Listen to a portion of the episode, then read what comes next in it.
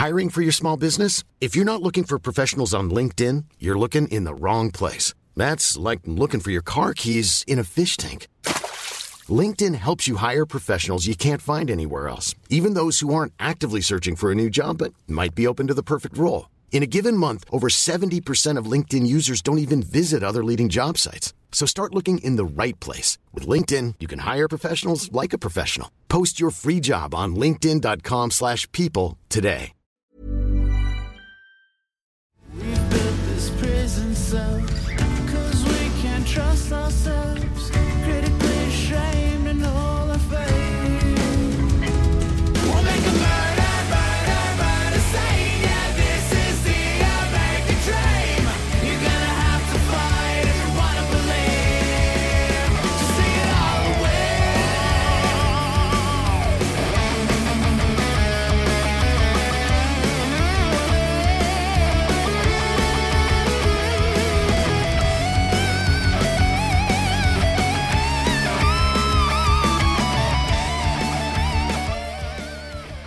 David, bienvenue Salut, au salut. Frenchcast.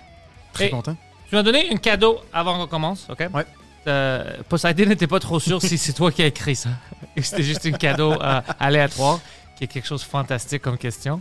Euh, Peux-tu parler un peu de l'analyse critique d'une idéologie, puis je veux parler un peu du wokisme, la pensée woke? Ouais. Donc, c'est un livre que j'ai sorti il y a, il y a pas trop longtemps. Qui, euh, on entend beaucoup le mot woke, hein, le, le wokisme. euh, Dans le Journal de Montréal, on en parle. euh, Même à l'Assemblée nationale, François Legault a déjà utilisé le terme woke. Tu mal utilisé?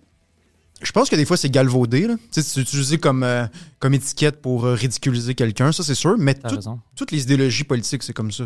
Euh, euh, souvent, on va, on va quelqu'un qui est plus à droite, on va le traiter de- d'extrême droite très facilement. Donc, je pense que toutes les idéologies politiques, le mot est galvaudé, le mot est surutilisé. Mais je pense que le mot woke, ça aurait pu être un autre mot aussi, là. mais c'est le mot woke qui est apparu dans l'espace public.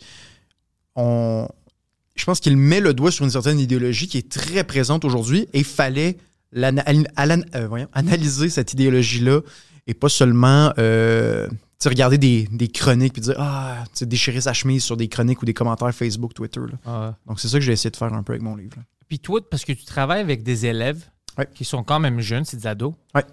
Est-ce que tu as, eu la chance de voir le changement de la pensée un peu des idéologies avec les, euh, les adolescents? Comme avant 5 ans jusqu'à maintenant, tu vois-tu une évolution? Ça, c'est intéressant parce que souvent, on pense que les jeunes sont très woke. J'ai pas l'impression que mes élèves sont woke. Moi, je travaille plus sur la rive nord, mais je parle à des collègues qui travaillent à Montréal, puis c'est la même chose. Il y, a, il y a une plus grande sensibilité pour certains enjeux, ça, je- ça c'est clair. Mais même moi, je trouve que mes élèves sont très anti-woke et de manière un peu vulgaire, un peu à la Andrew Tate et compagnie. J'ai une théorie. Ouais. Tu peux dire chose. Moi, j'assumais que ça, ça va arriver, puis ça fait des podcasts qu'on a parlé de ça, ça fait deux ans, à cause que à chaque génération, il y a ce, ce pendulum. Puis c'est comme si tu veux aller contre la société. Puis à cause que la société a poussé vraiment un angle woke les dernières années, Mhm.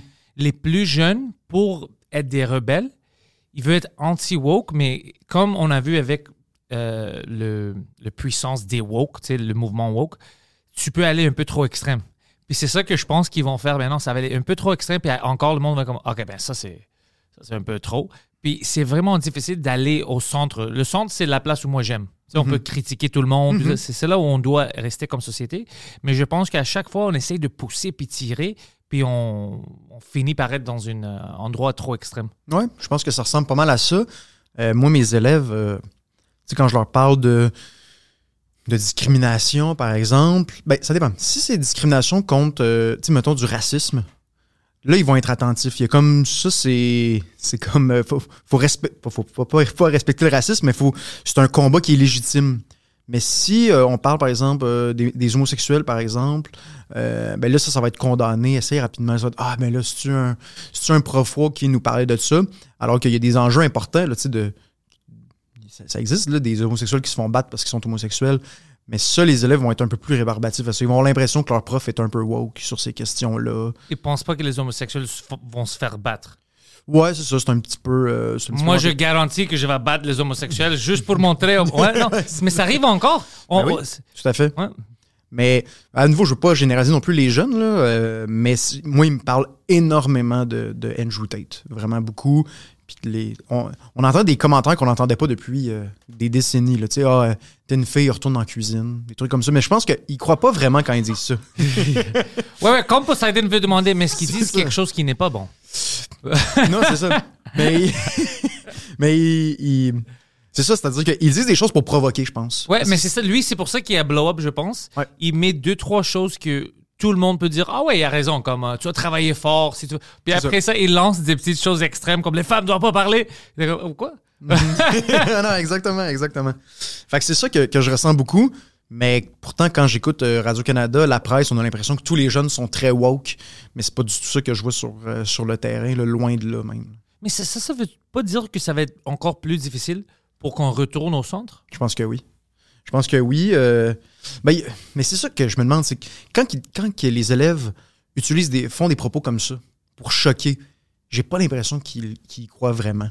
Tu sais, quand tu leur dis, là, quand tu dis les femmes doivent retourner en cuisine, là, tu parles de ta mère, tu parles de ta sœur, c'est comme, ah ouais, j'avoue. C'est comme si ça, ça concernait les autres personnes, mais pas, pas sa famille, tu sais. Donc, je pense que c'est vraiment un peu anti-système, c'est ça, l'adolescence, où est-ce que là, Des rebelles. Exactement, on est rebelle, donc euh, ah, les adultes font ça. Le monde des adultes dit ça, donc moi je me, je me rebelle exactement. Ouais, mais euh, on n'aide pas comme adulte parce que, comme tu as dit, avec les. euh, tu sais, qu'est-ce qui est drôle quand ils ont dit Ah, encore, on parle des homosexuels et tout ça. Je pense que c'est notre faute en société parce que des fois, on pousse trop des agendas puis on pense que les gens vont pas le voir. Mais comme quand on parle tout le temps de la sexualité de quelqu'un, moi, je veux retourner dans le temps où ça ne devrait pas avoir rapport. Si toi, tu es gay, straight, ça ne devrait pas changer mon opinion parce que tu es la même personne. Si tu es cool, tu es cool. Si tu es intéressant, tu es intéressant. Mais on rentre ça, puis c'est comme ça donne ou ça enlève la valeur de quelqu'un. Ben, on donne un peu de valeur si quelqu'un est gay, oui, straight, ça dépend de t'es qui. Tu vas voir comment. On ne devrait pas faire ça. Ça devait rien avoir. C'est qu'est-ce que cette personne amène au sujet, euh, à la situation. Euh, Puis on donne, je pense, ces petites valeurs-là. Puis je pense que les jeunes, maintenant, ça- peut-être ils voient ça, puis comme, oh, à cause que moi, je suis pas gay, je peux pas faire ça. À cause que moi, je suis gay, je peux pas faire Tu vois, puis ça, ça devrait pas être comme ça, mais je sais pas comment le changer. Je vois, il y a des petits problèmes, mais je sais pas qu'est-ce que je peux faire pour aider le changement. Le- depuis euh, très longtemps, notre, tu sais, notre idéal, c'est celui de Martin Luther King. Tu sais, de, tu sais, sa fameuse phrase de, euh, je le cite de mémoire, là, mais mon rêve, c'est que mes enfants soient pas jugés en fonction de leur couleur de peau, mais plutôt en fonction de leur force, de leur caractère. Tu sais. C'est ça. Euh, et puis, je pense que ça, c'était notre idéal pendant très longtemps. Et là, on a changé l'idéal en disant non, non, non, non. On doit te juger en tant que gay. On doit te juger en tant que noir, en tant que blanc, en tant qu'homme, en tant que femme. Alors que je pense qu'on a été élevé, surtout des gens de ma génération, de ta génération. Je pense qu'on a été élevé justement avec ça de dire non, non, non. Tu sais, ton, ami, là, il est noir, il est blanc, il est, homosexuel ou peu importe. C'est ton ami pareil, là. Il est comme toi, là. Il y a beaucoup plus de, il y a beaucoup plus d'éléments que vous avez en commun que de différences. Et c'est là que je pense qu'on ça vient nous choquer, tout ça, là, tous ces, tous ces enjeux-là de, de discrimination positive, puis de toi, t'as le droit parce que t'es noir, toi, t'as pas le droit parce que t'es blanc. Ça, ça choque, je pense. Ma mère a 73 ans. Une madame grecque. Je, je t'assure que si j'essayais d'envoyer ces types de propos en discussion avec elle, ça se peut qu'elle me frappe. Si je, si je commence à juger le monde comme ça, elle va être comme de quoi tu parles? Je t'ai pas élevé comme ça. C'est- Ouais, elle- puis elle est vieille. Tu vas dire, Ah, elle va pas comprendre. Puis elle comprend mieux que des gens d'aujourd'hui. C'est quelque chose pour moi qui était vraiment extraterrestre de rentrer le monde dans des boîtes comme ça. Puis quand je vois qu'en société, on pousse ça de plus en plus, je suis comme, ça ne va pas marcher. Ça va décliner. Sais, on va avoir des chicanes pour rien parce que quelqu'un est un homosexuel et il n'est pas. On s'en fout. Mais je pense qu'on le voit beaucoup. c'est- Tu sais, les, les grosses polémiques qu'il y a eu dans les dernières années, tu te dis. Tu sais, au final, c'est à la fois important et pas important. Si on se déchire sur beaucoup de choses, alors qu'il y a énormément d'éléments qui nous, qui, nous, qui nous rejoignent, je pense, euh, au Québec aussi. Là, puis je pense que. Ça, je, suis quand même curieux de t'entendre là-dessus, euh, étant donné euh, que tu es quand même. euh, on pourrait dire que tu, tu représentes le monde anglophone ici. Là. Même mais- euh, la communauté noire. Moi, je suis un bon représentant. ça. Mais j'ai l'impression que au Québec, dans le au, au Québec, on va davantage, davantage défendre justement le fait que nous sommes tous des Québécois, le fait d'une identité commune, tandis que dans le reste du Canada, il y a vraiment l'idée de communautarisme où est-ce que justement il y a les Noirs, il y a les Blancs, il y a les Asiatiques, il y a les Latinos, etc. Donc j'ai l'impression qu'on met beaucoup les gens dans des cases au Québec, on a quand même, sans que ce soit parfait évidemment, là, mais on a quand même l'esprit que on est tous québécois. On, est- on a, on a Ouais. tous quelque chose qui nous, qui nous rassemble. Ça existe encore, il y a les subcultures, on va dire. Euh, tu sais, des Grecs, des Italiens, tout ça. Mais c'est juste que, on se retrouve comme, c'est des Grecs québécois. Sais, des, des Québécois d'origine grecque, des, des Québécois-Italiens. Mhm. Puis, on, sais, le monde aime, ça, ils sont fiers de ce qui vient. qui est correct aussi. Qui est important d'être fier d'être, euh, de faire partie du Québec et tout ça. Euh, c'est plus rare maintenant d'entendre comme gréco-canadien au lieu de gréco-québécois, qui est intéressant pour moi, parce qu'avant, c'était toujours, tu rentrais pas le Québec dans le monde, c'était toujours le Canada. Alors, je trouve ça intéressant que maintenant, le Québec rentre plus. Comme, Mhm. Je sais pas si le monde, ils sont une fierté avec le Québec ou c'est juste qu'ils s'habituent à la culture puis ils voient qu'il y a des petites différences. Comme, ah ouais, je suis un peu plus québécois que je suis, qui est intéressant comme concept parce que le Canada, ça entoure tout le monde. Mhm. Euh, mais je trouve que on met de l'énergie ici dans les mauvaises places. Parce que avec la langue, je pense qu'on n'a pas pris on a pris certaines bonnes décisions parce que sinon la langue et puis la culture serait n'existait plus maintenant. Il n'y avait pas pris certaines décisions. Mais je trouve que moi j'étais dans, dans l'école euh, francophone ici. J'étais au CSDM puis tout ça. Puis il y a des manières agressives qu'ils utilisent pour euh, les élèves non francophones, c'est allophones, que ne marchent pas parce que ces élèves-là, ils repoussent la culture québécoise. Ils m'aiment pas. Mhm. Ils sont trop agressifs avec moi. Puis la seule chose que ça, ça fait, c'est que ça donne du trouble dans le futur parce que ces personnes-là, s'ils restent au Québec, ils vont avoir des familles, ils vont avoir des, des enfants. Ces personnes-là, chez eux, ils vont pas se sentir québécois. Ils ne veulent pas intégrer. Alors, tu crées tu sais, un monde qui ne veut pas faire partie d'eux Mhm. moi, je pense que ça devait être plus inclusif. Puis même, euh, moi, une chose que je déteste, c'est qu'on a deux types d'écoles ici. On a des écoles françaises et des écoles anglais. Puis si tu vas dans une école française, ton anglais va pas être bon. Puis si tu vas dans une école anglais, ton français va être bon. C'est inacceptable au Québec que tu peux avoir des gens qui vivent, euh, on va dire, au West Island. Puis s'ils vont au centre-ville, ils ne peuvent pas commander des frites en, en français. Mhm. C'est ridicule. Mhm. C'est ridicule. Puis vice-versa, d'avoir des Québécois qui ont euh, des talents qu'ils peuvent exporter au monde, mais malheureusement, ils n'ont pas de confiance dans leur anglais, alors ils disent oh, je peux pas faire ça, puis tout ça. Ça devrait être parfaitement bilingue ici. Je m'en fous de qu'est-ce que le Canada fait. Nos élèves ici, nos jeunes, devaient être parfaitement bilingues pour deux choses. Pour exporter la culture, puis en plus, euh, la culture artistique québécoise est plus. Ça va être une insulte contre les Canadiens, mais ce n'est pas. C'est plus fort que la culture artistique canadienne. C'est 100% sûr. Poseidon, tu le vis maintenant? Ouais. C'est- je, te, je vis les deux, je te dis, c'est beaucoup plus fort. Beaucoup plus fort. Alors, si tu connais la langue, c'est plus facile de rentrer dans ça au lieu de se faire assimiler par des choses américaines, parce qu'on a des choses ici que si tu les comprends, puis tu, tu rentres, tu vas les aimer. Tu, vas, Mhm. tu vas terminer par les aimer. Mais c'est comme, on a une petite barrière. Mais pourquoi? Mais je pense que quand même, les. les, les je travaille dans une école francophone, évidemment. là. Tu sais, nos élèves ont quand même de, des cours d'anglais jusqu'en secondaire 5. Tu es obligé de passer un examen du ministère. Ils sont quand même bons, nos élèves. Peut-être, ouais, nos- dans mon temps. Peut-être, je, je sais pas, mais Ouais. l'anglais est rendu euh, vraiment obligatoire. Puis là, tu sais, la problématique que moi j'observe, c'est que dans, dans, dans nos écoles francophones, françaises, ça parle de plus en plus euh, anglais dans les corridors. Donc, la langue commune est de moins en moins le français. Puis ça, c'est inquiétant parce que je pense que tout le monde va être pour le bilinguisme individuel. C'est-à-dire que individuellement, évidemment, tout le monde gagne à parler deux langues, trois langues, Ouais. plus de langues possibles, ça c'est certain. Mais quand, nos, quand la langue commune n'est plus le français, ben là, c'est, tu deviens tranquillement euh, Ottawa ou Toronto. Là. Tu fais un bon point. Est-ce que tu penses que. Parce que c'est plus cool, tout est en anglais maintenant. Est-ce que tu penses que dans le milieu artistique, musicien, tout, euh, humoriste, on peut faire plus pour, comme, je sais pas, parler aux élèves ou rentrer dans ça pour que c'est cool Mhm. de montrer nos affaires ici, nos, nos affaires québécoises? Parce qu'il y a une petite, euh, je peux te dire ça, comme c'est plus facile Ouais. de parler à des Américains, c'est sur Twitter, des, des stars qui te Mhm. parlent sur des live streams et tout ça. Alors tu te sens un peu plus connecté. Peut-être nos artistes ici, on peut faire plus pour intégrer les élèves, aller à des écoles parler pour que c'est comme, oh, c'est elle, tu sais, j'aime fucking Cathy Gauthier, tu sais, Mhm. juste pour avoir ce- ce- cette connexion-là pour qu'il reste. Peut-être c'est nous aussi qu'on doit faire un effort. Ben, Je, je suis un peu pessimiste. En, je, je pense pas qu'on peut tant que ça rivaliser, malheureusement, avec. euh, Pas à 100%, Pas à mais on 100%. a des bonnes choses ici. on a des très, très bonnes choses ici. Ça, c'est clair. Puis oui, c'est sûr que ça passe par les écoles. Euh, moi, je, des fois, j'essaie de faire euh, venir des, des, des auteurs, par exemple, euh, dans mes écoles. Les élèves aiment ça en général. Mais oui, ce serait intéressant d'avoir plus de, de pièces de théâtre, des humoristes ou peu importe le, le, le- le médium. Ça, c'est sûr, il faut aller chercher les jeunes. Est-ce que. Parce que je pense aussi on est dans un problème où est-ce que, tu sais, par exemple, Radio-Canada, leur public, c'est un public de, de personnes plus âgées. tu sais. Puis Ouais. même ça, c'est le, c'est le cas pour tous les, les postes de télévision. Donc, ils vont faire des émissions pour des personnes plus âgées. Parce que si tu essaies d'aller chercher les jeunes, les jeunes n'écouteront quand même pas Radio-Canada. Non. Donc, j'ai l'impression que tu es comme pogné entre, ben, mon public, c'est un, public plus âgé, donc je dois plaire à ce public-là.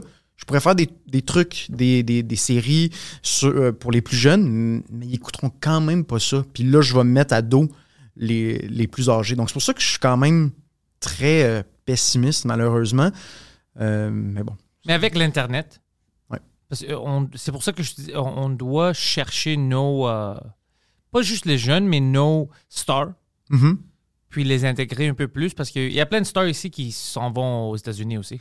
Euh, pas juste des Québécois, c'est des Canadiens en général Mhm. qui s'en vont. Puis je dis pas que c'est pas bon, parce que c'est bon pour leur carrière aussi, puis tout ça, puis pour euh, montrer au- euh, à les Américains qu'est-ce qu'on a ici.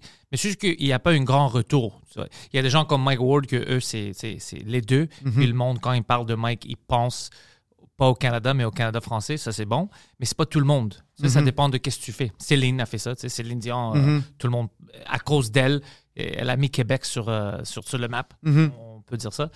Euh, Mais je pense qu'il aussi, faut. que- Tu sais, notre objectif, ça doit pas être seulement de, de réussir à l'international. tu le but, c'est aussi de d'avoir une belle vie artistique au Québec ouais. euh, qui se fait qui se fait de manière massive euh, en français. Tu sais, je pense que ça devrait être ça notre objectif quand même, d'avoir une vie artistique au Québec. Tant mieux c'est des personnes qui réussissent à percer à l'étranger, ça va arriver ici et là. Mais tu sais, ce ne sera pas le cas pour tout le monde. Là, tu sais. C'est bien correct qu'un humoriste, tu sais, aujourd'hui, surtout les humoristes, je pense qu'ils réussissent très bien euh, pour, pour plusieurs. Mais tu sais, la vie théâtre, chanteuse, je pense que de plus en plus, euh, c'est difficile de rivaliser avec euh, les- les- le réseau américain. C'est sur les séries télé. Tu sais, quand le budget est, est dix fois l'autre, Ça se voit. ben c'est ça, ça se voit. Là, donc, euh, la solution à ça, c'est pas, c'est pas, pas facile, mais c'est sûr que ça passe par les écoles. Investir davantage. Je sais que le gouvernement aim- aimerait ça en faire plus, là, mais à suivre. Mais écoute, je comprends, c'est difficile. On n'a pas des budgets qui sont euh, illimités. Euh, mais toi, parce que tu es dans une place vraiment spécifique, toi, tu, tu consommes, tu vois, Mhm. mais en plus, tu travailles avec les jeunes. Ouais. Alors, tu vois la génération qui vient. Euh, avec eux, est-ce que tu vois une perte de d'amour envers la culture québécoise? Euh, je- un petit peu quand même, Ouais, hein. je le sens. Mais euh, je sais pas si tu as suivi un peu le dossier euh, de Mme El, El Gawabi qui a traité les Québécois de, de racisme par Oh, rapport à euh, tu- Trudeau a donné une job à Ouais, Ottawa, c'est ça, exactement. Ça, il y a comme un espèce de sentiment québécois qui a ranimé les élèves. Les élèves m'en parlent, même sans que je leur en parle. Ils disent, ça n'a pas d'allure vu qu'elle a dit ça. Qu'est-ce qu'elle avait dit, elle? elle avait dit, là, je vous dis ça de, de mémoire, là, mais elle, elle a été nommée comme euh, commissaire pour combattre l'islamophobie et le racisme. OK. Et dans des textes, depuis une dizaine d'années, elle, euh, elle présente les Québécois comme la majorité. Elle a dit que la majorité des Québécois euh, étaient islamophobes, que le, le La Québec était raciste. non, c'est sûr, mais c'était- très à peu près. Et évidemment, je pense que tout le monde est prêt à reconnaître qu'au Québec, il y a du racisme comme ailleurs. Comme partout. hein. Exactement. Mais de faire, d'en faire une spécificité québécoise, de, f- tu sais, de, de- Que les de- Québécois sont des racistes, Exactement, ça, je pense, c'est venu vraiment chercher mes élèves. Là, j'ai senti vraiment comme, ben, nous, en tant que Québécois, c'est pas vrai qu'on est raciste, c'est pas vrai que notre culture est raciste. Les élèves sont très conscients que le racisme, ça existe, sans être une particularité de la culture québécoise. Donc ça, je pense qu'il y a des moments comme ça où ça ranime un espèce de sentiment québécois, en quelque sorte. Puis elle a encore euh, son job avec. euh, Elle rentre en poste officiellement le 20 février. euh, donc là, on est le 16 euh, où on enregistre. Mais tu sais quoi, peut-être c'est un bon move de Trudeau parce que la vérité, c'est que qui va reconnaître le racisme plus qu'un raciste? c'est fucking- Exactement. c'est mauvais. C'est une move de 4D, chess. Ouais, ben, même mes élèves, tu sais, quand tu dis que mes élèves s'en rendent compte de dire, ben, une fille qui fait plein de stéréotypes, qui généralise des populations va combattre le racisme. Même mes élèves s'en rendent compte que ça n'a absolument aucun sens. Donc, soit- ça, c'est vraiment des, des moments euh, où est-ce qu'il y, a- il y a un sentiment québécois, mais est-ce que ça les fait euh, lire des romans québécois ou euh, aller écouter euh, un film québécois? Je pense pas. je pense Mais pas. au, ouais, au moins, il voit. Ouais. Il Eh, Oh, j'ai une anecdote pour toi. Ça s'est passé hier, puis je Je pense que c'était la meilleure personne pour en discuter. Euh, ben, je ne vais pas dire son nom parce que je sais qu'il regarde ça, mais euh, c'est une ingénieure. Il travaille dans ce domaine-là. Puis, ils ont fait des. Ils voulaient entraîner le monde pour le dire tu dois maintenant en- engager le monde puis parler au monde avec un peu une sensibilité euh, woke. C'est Mhm. comme ça que lui a vu. Puis commencer à dire que pour engager le monde, je sais que je, je- je- on sait que vous essayez d'engager les meilleurs ingénieurs, mais vous devez faire un effort. Vous avez besoin de, il disait comme une homme, euh, deux euh, personnes qui, qui sont euh, minorités visibles, Mhm. euh, des femmes, tout ça. Puis lui essayait d'expliquer, écoute, on n'a jamais pas engagé quelqu'un à cause de leur culture, mais on va avec les, les résultats, on veut les meilleurs élèves habituellement. Il y a beaucoup plus d'élèves euh, qui sont des hommes. C'est pour ça qu'on a plus d'hommes. Puis maintenant, vous me demandez d'engager le monde juste parce que, tu sais, c'est des femmes ou c'est... Ouais. Puis si je veux faire ça, je vais tomber dans une liste où je ne vais pas avoir les meilleurs ingénieurs. Puis c'est une job ultimement important, tu sais. Puis ils disent, tu sais, c'est- tu joues avec le monde, tu sais, la vie du- des personnes. Ça des gens qualifiés. Puis, puis il, il s'ostine.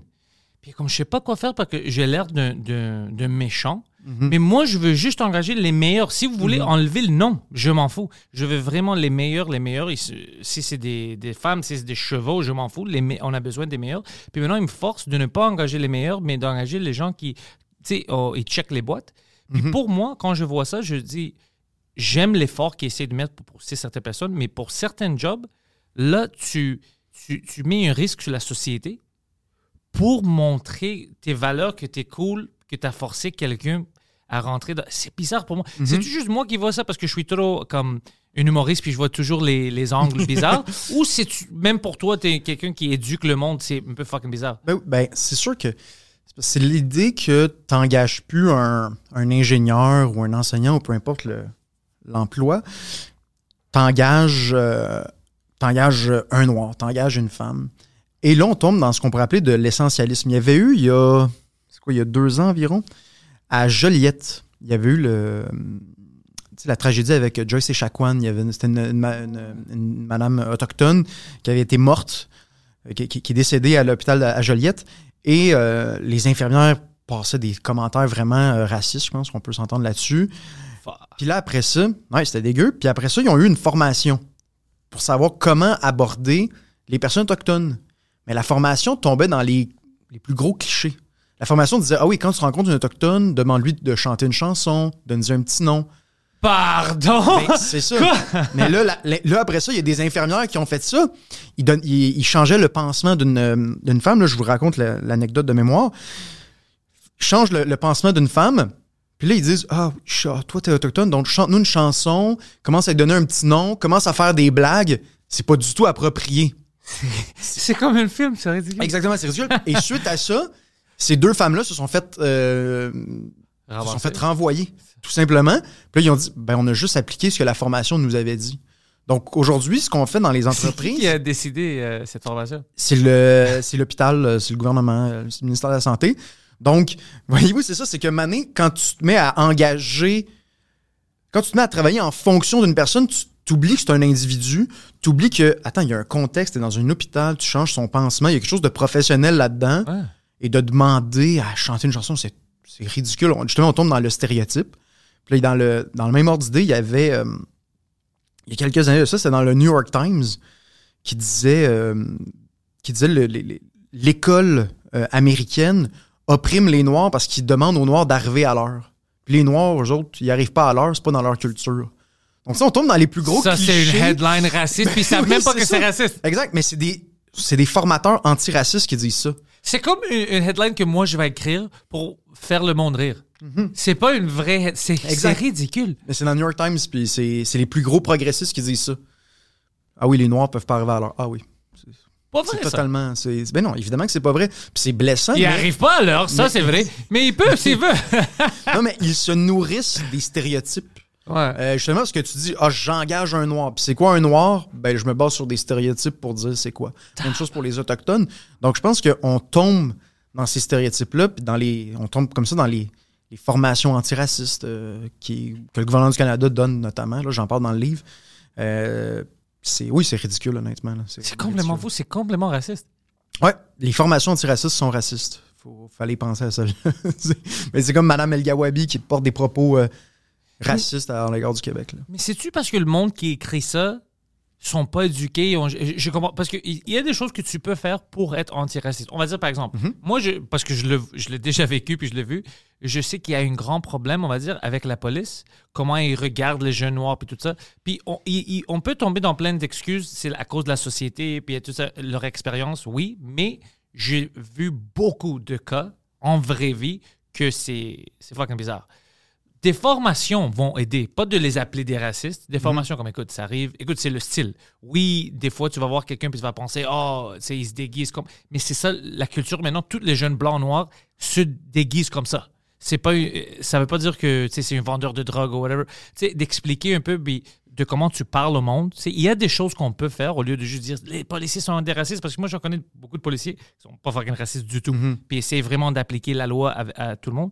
Mais à- d'avoir les gens qui écrivent les lois ou euh, ces types de, euh, des, des enseignements qui ont de l'expérience, peut-être ça, ça va aider. Parce que maintenant, c'est comme si on demande à des gens qui n'ont jamais rencontré une personne d'une autre culture, puis c'est comme, eux, ils chantent, eux, ils dansent. C'est ridicule. C'est qui qui écrit toutes ces choses-là? Mhm. C'est des gens qui sont payés cher en plus. c'est c'est payant, ces, ces choses-là. Euh, ouais, ben.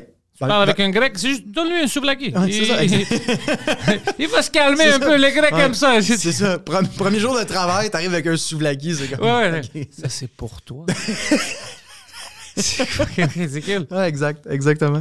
Mais dans, dans- bon, la police, quand même, euh, je connais pas ça tant que ça, mais tu sais, par exemple, dans le milieu du travail, dans le milieu de l'enseignement, sais, tantôt, tu donnais l'exemple, tu peux enlever le nom du CV. Ça, c'est des mesures qui permettent de réduire probablement les, euh, les discriminations, de faire des examens standardisés. C'est-à-dire, tu fais, avant d'entrer dans un emploi, il y, a- il y a un examen où on voit pas ton nom, euh, c'est vraiment purement anonyme. Ben là, tu as quelque chose sur quoi te baser. Parce que- moi, j'aime ça. parce qu'évidemment que ça existe, les, les- les- les discriminations, puis c'est genre en, en améliorant nos processus, qu'ils soient le plus neutre possible, le plus objectif possible, c'est comme ça qu'on améliore les choses. C'est pas juste en disant Ah oui, on, on met des quotas, puis on force les gens. Puis surtout pas. Je me demande si c'est déjà arrivé dans l'histoire que quelqu'un se fasse traiter de raciste, puis que soudainement il change d'attitude. C'est-à-dire, ah, toi t'es raciste, t'es raciste. Même s'il est raciste, il changera pas son attitude. Je veux dire, en expliquant, peut-être, en, en discutant sur, OK, qu'est-ce qui a mené à telle décision, c'est quoi nos processus, ça, on va, on- ça va mener à quelque chose. Mais de se crier des noms, là, c'est rare que ça, ça aide quoi Non, que ce soit. là. parce que tu vas te fâcher, Mhm. tu vas essayer de te défendre, Mhm. puis après, tu, tu- la chose qui arrive, puis moi, j'essaie tout le temps de comme, calmer le monde, c'est que là, veux, veux pas, tu vas commencer à généraliser le monde. Alors, Ouais. c'est quelqu'un trans qui te traite de transphobe, c'est comme les trans. Puis dès que tu commences à penser comme ça, ça- c'est difficile de retourner, tu vois. Mhm. Tu penses que c'est toute une communauté. Mais c'est un con. Comme les Grecs, par exemple, il y a plein de Grecs euh, cons, euh, racistes. Mhm. C'est- Il peut pas me représenter. Ça serait fou. Mais, Mhm. mais c'est drôle parce qu'au Québec, ça arrive beaucoup. Un Québécois fait quelque chose, c'est comme les Québécois. Ouais. C'est facile. Mais on fait ça avec tout le monde. C'est Ouais, on généralise. clair, C'est clair. Moi, honnêtement, je m'en fous. C'est vraiment euh, l'individu. Mhm. Parce que j'en connais des. J'en connais beaucoup de gens de différentes cultures. Puis je peux te dire que je suis chanceux de connaître des bons puis des mauvais de tout. Mhm. Tu sais, grec oui, inclus, québécois inclus. Puis c'est la vérité. Ça dépend de ta famille, de la culture que tu avais chez toi, tout ça. Le monde, va- tu sais, tout le monde est différent. Mhm. Tu peux pas euh, fermer tes yeux et dire ah si je connais la race de quelqu'un ou la sexualité, je sais comment il va être. Impossible, impossible. Non. Ferme tes yeux puis tu vas voir que tout le monde est différent. Mhm. Ben oui, il y a plus de. Il y a beaucoup de différences dans un même groupe aussi. Ça- les groupes existent, je pense. Tu sais, il y a quand même des traits, mettons, pourrait identifier certains traits, justement, certains traits communs à certaines communautés autochtones, par exemple, ou grecques, ou peu importe. Mais c'est quand on, commence à essentialiser les gens. C'est vraiment de dire, c'est ton essence. Ça, c'est vraiment ta personnalité du fait de, ta, race, de ta couleur de peau. Et moi, c'est ça qui me fait capoter, c'est que dans, dans, les formations au fédéral, on parle dans ces termes-là. C'est une formation du gouvernement qui est supposée être super progressiste d'ailleurs. Donc, euh, ça, c'est assez étonnant. Puis d'ailleurs, il y a. C'est un autre sujet, mais c'est dans ces formations-là aussi. On parle. Il y a toute une redéfinition de la suprématie blanche. Ouais. Aujourd'hui, tout le monde, tout fait partie de la suprématie blanche. Euh, le fait de ne pas se réclamer de sa couleur de peau, de faire de dire, ben moi, c'est un élément parmi tant d'autres qui est pas. Ça, ça fait partie de la suprématie blanche aussi. Ah ouais? Oui. C'est dans, ça, c'est selon le gouvernement. De du- dire que eh, je m'en fous des blancs, c'est du blanc du suprémacisme. Oui, exactement. C'est parce que, justement, il faut prendre en considération la couleur de la peau des gens. Non, il faut pas. Je suis d'accord avec toi, mais selon les, gou- selon les documents du gouvernement du Canada, Ça, c'est fou. C'est comme s'ils essayent de pousser la division. Puis après, ils rentrent et disent Oh, on doit, oh, nous, on va arrêter ça. Vous êtes trop divisés. Mais c'est toi qui viens de nous diviser. Tu dis à des enfants que c'est la couleur de. Ça veut, ça veut rien dire. Ouais, totalement. C'est Totalement. c'est comme, moi, je suis dans le milieu humoristique, alors c'est de plus en plus une meritocracy. Tu vois, comme si t'es drôle, t'es drôle. Le monde va acheter des billets, il Si va tu venir te voir. Si ouais. des- C'est vraiment ça. Puis il y avait toujours. Ben, ça arrivait plus, c'est en anglais que t'es. Ah, tu sais, les femmes sont pas drôles ou whatever. Mais regarde, par exemple, au Québec, t'as pas besoin de pousser comme on a besoin d'une femme. Il y a des humoristes ici, des- comme Christine Morancy, maintenant, elle détruit tout. C'est une Ah, femme. c'est la.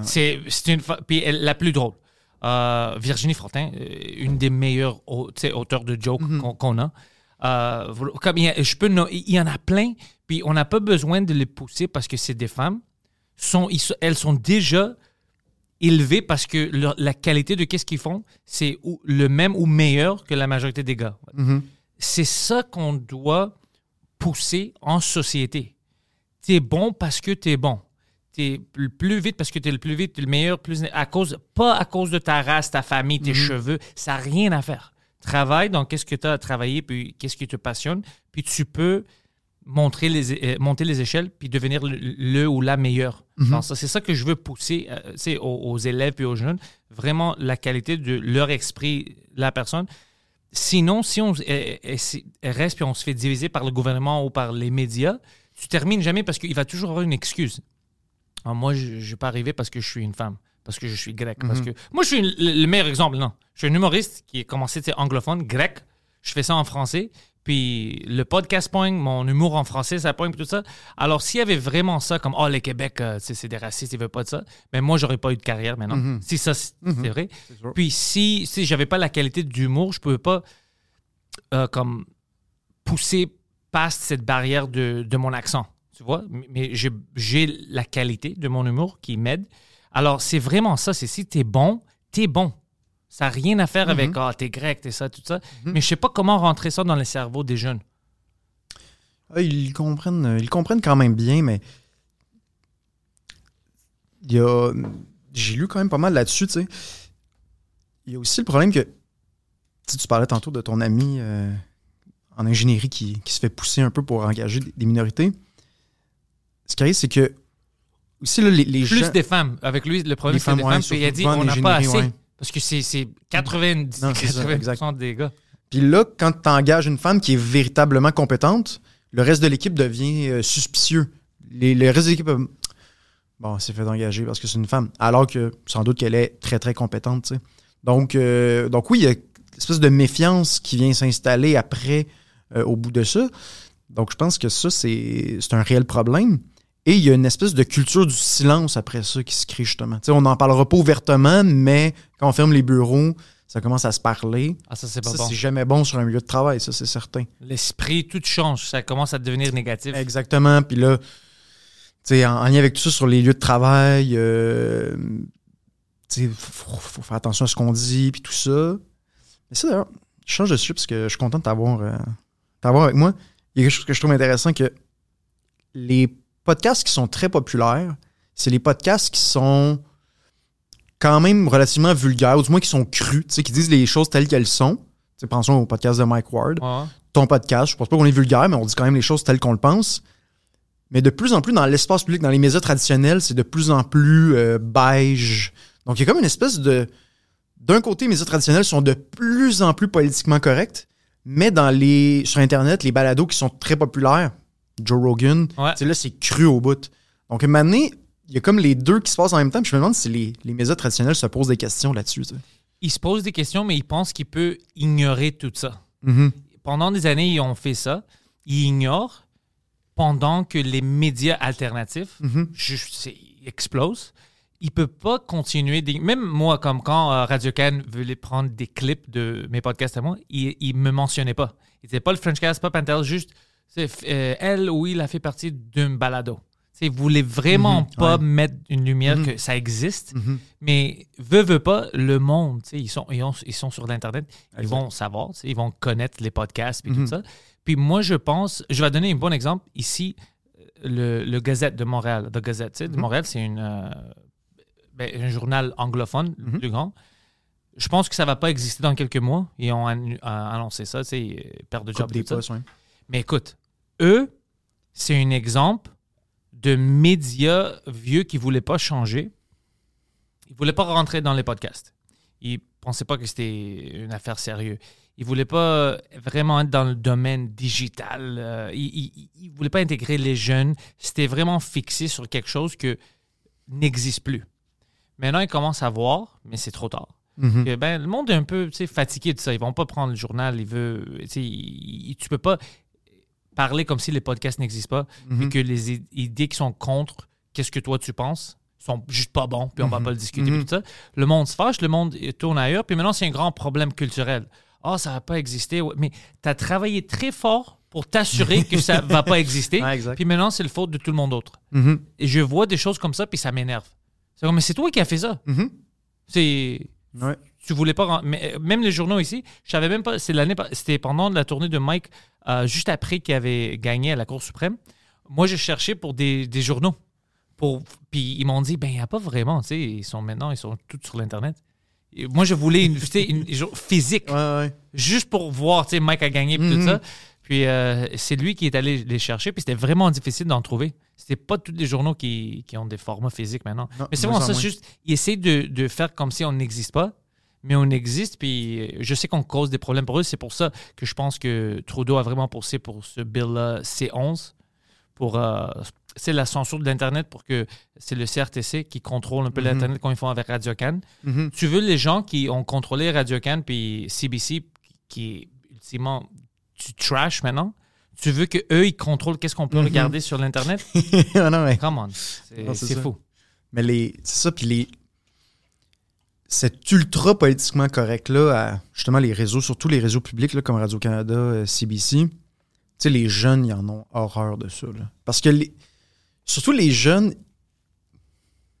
ils, ils ont comme une espèce de naïveté, tu sais, où, ils voient les choses comme, mais pourquoi on.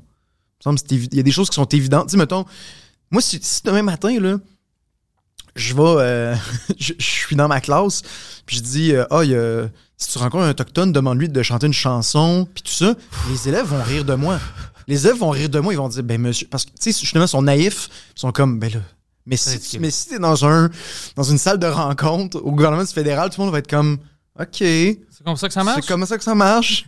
Fait que, tu sais, les, les enfants, eux autres, sont pas, sont pas pris dans le monde des adultes. Donc, quand ils voient, quand ils voient des, euh, ça, Radio-Canada, CBC, ils se détournent de ça, mais ils vont écouter justement Andrew Tate avec toutes les, euh, tous les défauts qu'il y a. Il a- il- ça reste un gars transparent qui se présente comme authentique. Puis ça, ça parle aux, aux- aux jeunes, tu sais. Tu sais quoi, ça, je suis avec toi. Le monde, c'est comme s'il avait soif de voir quelqu'un ou des gens parler avec leurs vraies pensées. Mhm. Puis pour moi, c'est ça que j'aime moi aussi. Parce que je préfère savoir si tu es une personne méchante, raciste, parce que là, je peux dire que je veux pas avoir rapport avec cette personne. Je veux savoir t'es qui. J'aime pas la façade, puis les politiciens sont vraiment comme ça. C'est pour ça que j'ai du trouble avec les politiciens.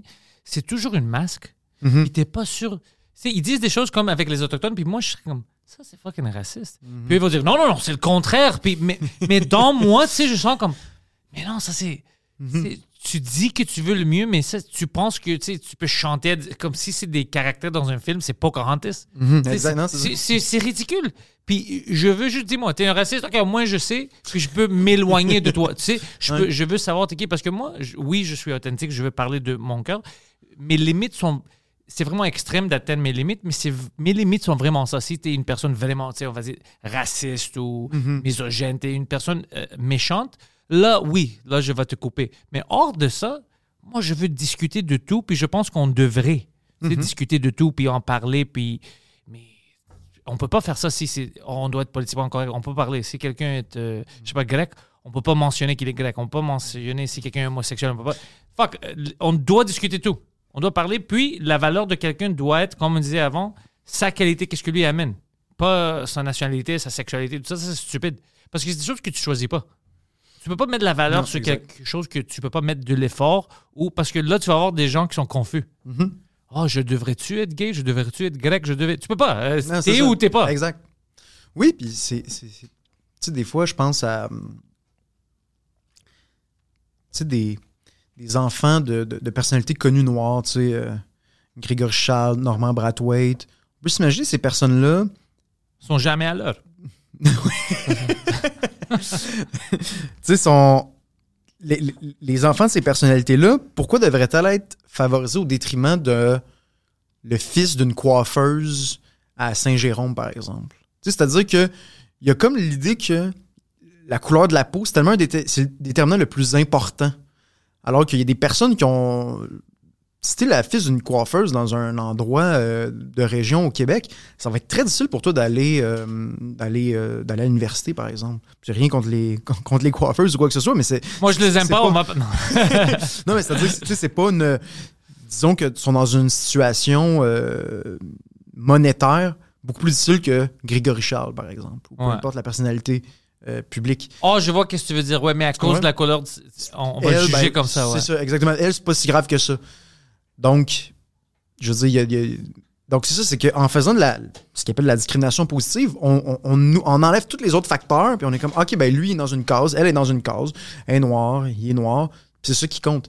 Alors que c'est la, la Ok, fille... alors, grande question pour toi. Ouais. La société en général, il y a plein de, de gens qui comprennent pas, ils sont méchants, mais en général, on- ça se voit qu'on on discute ça. Le monde veut pas être séparé.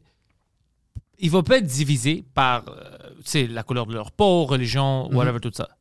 Alors pourquoi on peut pas. Le gouvernement ne peut pas être comme plein des gens qui, sont, qui ont un IQ de 20. Tu sais, Il doit savoir un peu qu'est-ce qu'ils font.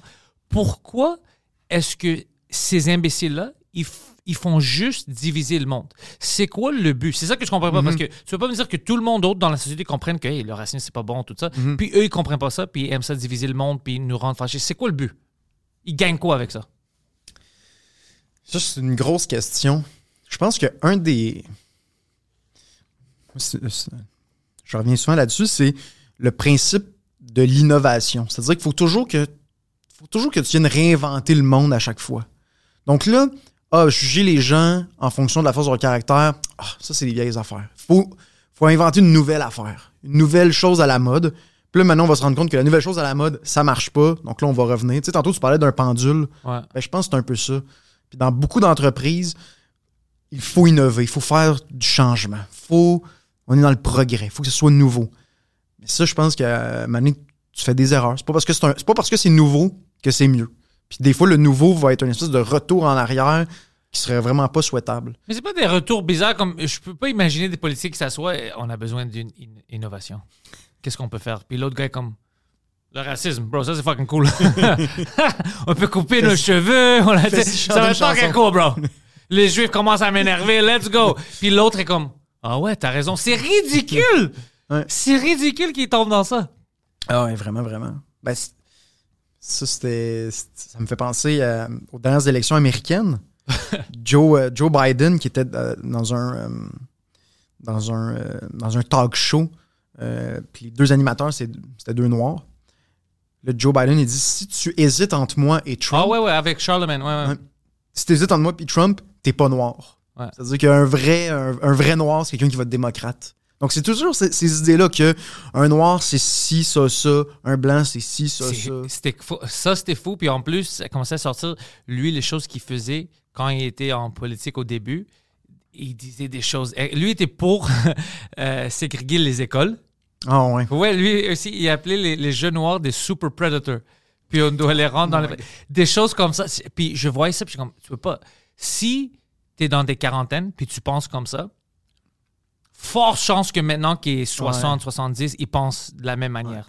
Fort chance qu'il pense de la même manière. Non, c'est- Mais c'est ça, mais ça aussi, tu sais, c'est. Les, les médias ont comme mis ça de côté. tu sais. C'est Ah un démocrate, donc pas si grave que ça. là. Il y a vraiment un esprit de, un esprit de clic. Il faut, faut, protéger, euh, faut protéger notre monde.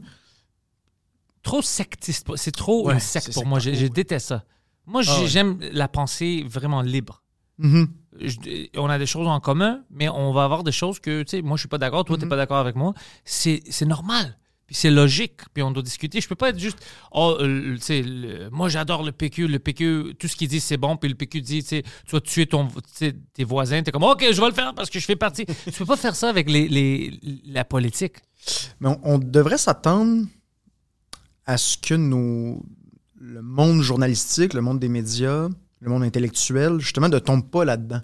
Et pourtant, moi, ce que je remarque, c'est que c'est dans le monde intellectuel où est-ce que c'est le plus sectaire, justement, des sectes. Tu penses que c'est du bullying? Il veut pas se, comme, Ah, il y a- veut y pas se faire bullier par d'autres, puis ils ont peur, ils ont pas l'intégrité.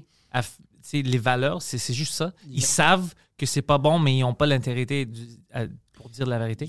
Ils veulent protéger leur job aussi. C'est des, c'est des gangs, hein, c'est des gangs, c'est ça. Moi, je me rappelle, euh, j'ai écrit pour la presse un, un certain temps. Mon premier texte que j'avais écrit, c'était sur euh, la technologie en éducation. OK? Euh, moi, je suis relativement critique de la technologie en éducation. Puis je disais, si vous nous dites qu'il faut mettre la technologie en éducation, c'est à vous de nous prouver qu'est-ce que ça va apporter. C'est pas à moi de prouver qu'est-ce que ça apportera pas. Donc, si- tu me dis, si tu mets un projet de l'avant, faut que tu justifies pourquoi. J'avais juste dit ça. Ah, ben ça, c'est une- très bien dit. Ben, c'est Ouais. la base, normalement. Ouais. Tu sais, Quand tu proposes quelque chose, c'est toi qui dois justifier pourquoi on a de besoin. Puis il y avait des profs d'université qui avaient écrit des répliques, puis ils défaisaient tout ce que je disais. Ils disaient Ah, Santa Rosa, il est contre, les, contre la technologie. Puis là, j'étais Non, non, c'est pas ça que j'ai dit. J'ai dit qu'il fallait que tu justifies. Tu sais, quand tu dis Je Hey, que la Terre est plate. tu sais, c'est ça, c'était quasiment ça. tu sais, Mané, quand tu dis Hey, on va mettre des milliards de dollars, t'es supposé justifier pourquoi. Ouais, on va gagner ça, ça, ça. ouais. Exactement. Et puis là, les profs d'université, là, plusieurs, là, ils étaient vraiment en colère. Ça, ça c'est ça. C'est c'est des, c'est des éléments de clic. Il faut pas remettre trop, trop ça en question. Euh, faut, faut juste dire que c'est positif, la technologie. Mais tu sais, eux autres, ils ont des emplois pour ça, tu sais. Ils, ils travaillent dans des chaires de recherche à l'université pour mettre de l'avant les technologies. Donc, si du jour au lendemain, tu dis, ah non, c'est pas bon, les autres sont comme, ben, c'est que je garde ma job. tu sais. Mais eux, ils vont perdre leur job à cause de la technologie. Peut-être. Peut-être, ça se peut bien. Qu'est-ce qui se passe avec les universités ici au Québec? C'est vraiment un. euh, comme. J'aime pas cette pensée générale. Essayer toujours de pousser une, une idéologie. C'est un peu euh, contre l'éducation. Je pense que oui. Euh, à nouveau, faut- pas généraliser. Moi, j'ai étudié quand même longtemps à l'université. J'ai bac maîtrise en philo, j'ai une maîtrise en éducation. Mais c'est très, c'est très idéologique. Ça, c'est certain. Mais c'est pas contre l'éducation, ça?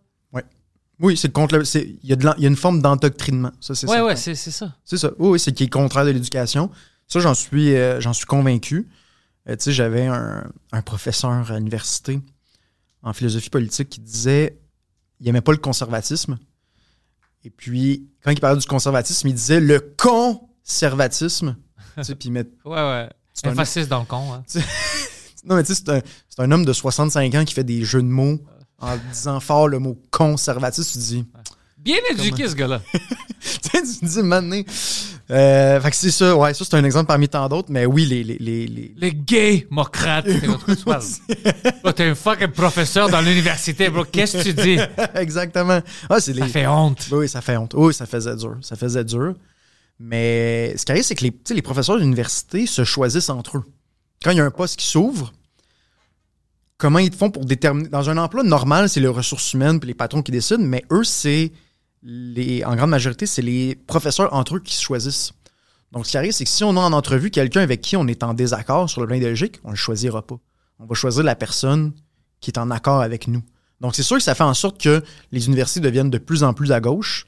Ça, il y a eu des, des sondages là-dessus auprès des, des professeurs d'université aux États-Unis, puis ça commence au Canada. Il y a eu une étude qui est sortie euh, cet automne que les professeurs sont très à gauche, beaucoup plus à gauche qu'avant. Euh, ça peut être correct, mais il faut qu'il y ait une diversité d'opinion à l'université. tu sais. C'est-à-dire que maintenant, il y, a une, il y a une certaine droite qui n'est pas du tout présente à l'université ou à peu près. Moi, je veux même pas le politique dans, dans les universités. Je- euh, Tu sais, on parle, si dans histoire, on parle historiquement de qu'est-ce qui est arrivé. Je veux pas qu'un prof, tu sais, il parle de la Deuxième Guerre mondiale, Mhm. Puis il me donne les, les, les vrais faits. Puis après, comme, Ben, tu sais, les juifs, là. Non, non, j'ai pas besoin de fucking opinions. Juste dis-moi qu'est-ce qui Ouais. s'est arrivé. Puis moi, comme un être humain, je peux voir que c'est pas bon ou, tu sais. je, je déteste quand ils rentrent leur politique. Ouais. Ben, c'est sûr qu'idéalement, il n'y en a pas, mais tu sais, est-ce que, surtout en, en sciences humaines, histoire, sociologie, etc., tu sais, c'est à peu- la neutralité existe à peu près pas. Il y a toujours un angle dans tes, dans tes recherches et tout ça. Est-ce qu'on peut tendre vers une certaine objectivité? Je pense que oui, mais à un moment donné, tu as des biais qui viennent en ligne de compte. Ça, c'est normal, mais ce qui arrive, c'est qu'en ce moment, les professeurs sont massivement, euh, euh, massivement à gauche. Puis oui, ils se permettent d'aller voir des lignes éditoriales et de dire, moi, je pense ci de ça, ça, ça n'a pas d'allure. Euh, ce que, ouais, normalement, je pense qu'un professeur devrait avoir une, certaine retenue. au secondaire, les profs en ont beaucoup plus qu'à l'université, je pense. Ouais, hein? Oui. Mais secondaire, c'est plus difficile d'enseigner. Parce que. Ouais, ben, mon opinion, c'est que parce qu'en université, au moins, tu as des gens qui ils choisissent d'être là. Ouais. Puis les jeunes sont quand même forcés, on va dire, d'être. Alors, Mhm. ça va pas toujours avoir l'intérêt de tout le monde. Sur Non, c'est certain. Alors, c'est beaucoup plus difficile de garder leur intér- intérêt en école secondaire. Alors, toi, qu'est-ce que tu fais? C'est, je sais pas comment tu le fais maintenant, c'est, c'est pas facile. Non, Avec les ados, c'est. Non, c'est pas facile. Et euh, je pense que les enseignants, tu sais, c'est sorti dans les derniers temps, le, hum, les résultats aux examens du ministère, tu sais, les examens du ministère à la fin du secondaire, où est-ce que tous les élèves euh, au secondaire font le même examen au même moment. Puis les chiffres sont en grosse baisse. Euh, en français, en mathématiques, en sciences, là, il y a une baisse massive depuis 2019. 2019. hein. Donc vraiment avec la COVID, là, on a vu une baisse là, des fois dans, dans certaines commissions scolaires des centres de services, là, c'est comme moins 30% euh, euh, de taux de passation, c'est c'est fou. Mais on parlait de ça avant qu'on commence à enregistrer. On disait, euh, tu sais, maintenant, euh, l'attention des jeunes, c'est vraiment quelque chose de difficile à comprendre parce qu'ils sont habitués à, tu sais, des vidéos instantanées, euh, 15 secondes, tout ça. Mais on peut. Je sais pas quoi faire parce qu'on on va-tu forcer le monde de ne plus regarder des, des vidéos courtes? Non. C'est c'est ridicule comme concept. Mais en même temps, on va-tu changer tout le système d'éducation puis la société pour rendre tout ça du format clip? Vite. Mhm. Comme qu'est-ce qu'on peut faire? Moi, je suis un je suis un peu pessimiste, honnêtement. J'ai l'impression, des fois, j'essaie de, me projeter dans 10, 20, 30 ans. Et je me dis peut-être que dans 10, 20, 30 ans, on- la, lec- la lecture, ça existera à peu près plus. Tout va être un peu audio-vidéo, où on va vraiment faire des. OK, il y, a- il y a un programme où est-ce que les gens lisent, puis d'autres programmes où est-ce que les gens lisent pas vraiment, ils regardent des vidéos. Puis, souvent, c'est ça, les élèves. euh, La lecture est fun. Ouais, les élèves demandent Y a-tu une vidéo qui existe pour expliquer ça, là, monsieur là? T'as un petit TikTok rapide, là. Fait que, on, on- est quand même. euh, on est quand même là-dedans, là. Ouais, non, je- mais je sens Je sens que les enseignants en ce moment sont, déprimés. euh, c'est difficile d'avoir l'attention des élèves, c'est difficile de les motiver. Euh, tu sais, on veut, veut pas, on est en compétition avec euh, Netflix, TikTok et compagnie. Puis on l'a encore plus vécu pendant la COVID. euh, quand on donnait des cours en ligne, là, les élèves écoutaient pas, euh, pas du tout. là. Ils étaient sur leur téléphone pendant qu'on parlait. puis- Puis je les comprends. Je dis Oh, pas, ouais, je les comprends. Moi, j'aurais fait c'est la même chose. Je suis un élève, like fuck that, je suis chez moi. Mais c'est juste ridicule parce que c'est la prochaine génération. Ouais, c'est inquiétant. Parce que c'est pas juste. Tu sais, des fois, on, on- on peut voir l'école comme des espèces de. des caprices de profs, tu sais, de. Ah, des, des- des- des règles de grammaire, puis tout ça. Mais non, non, mais ils ont de la difficulté à lire un texte, à comprendre une situation, à prendre un article de journal sur un élément d'actualité, puis d'essayer de le comprendre. Même une vidéo, même une publicité. Tu présentes une publicité devant la classe, puis des fois, ça va, être, ça va être difficile pour les élèves de comprendre qu'est-ce que ça veut dire, et où l'humour dans, dans ça.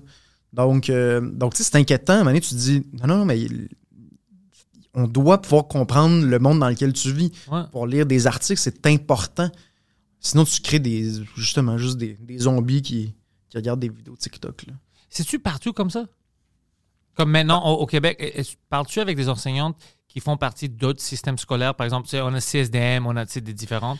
C'est- C'est-tu tout le monde qui dit la même chose? Ouais, c'est pas mal, pas mal généralisé. Euh, honnêtement, je mets.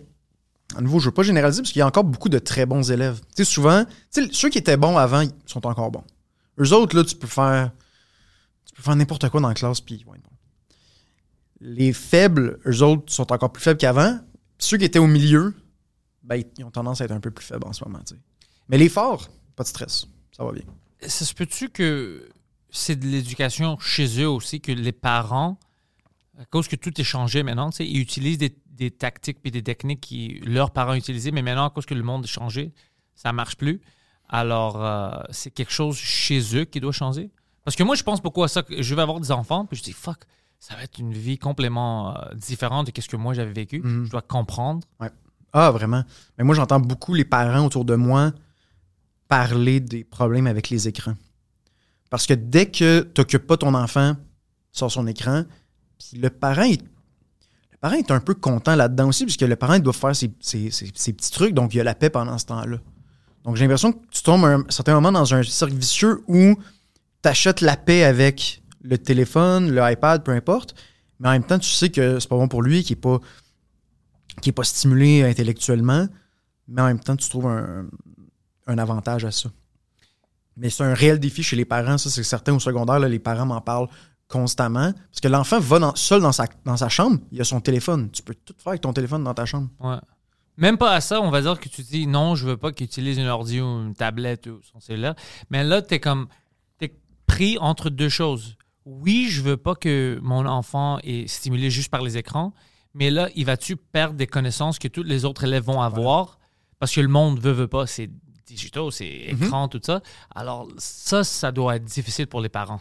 Ouais, j'ai déjà eu un- une mère qui me disait, tu sais, moi, je ah, moi, je veux pas donner un, un téléphone à, à ma fille, mais toutes ses amies en ont un.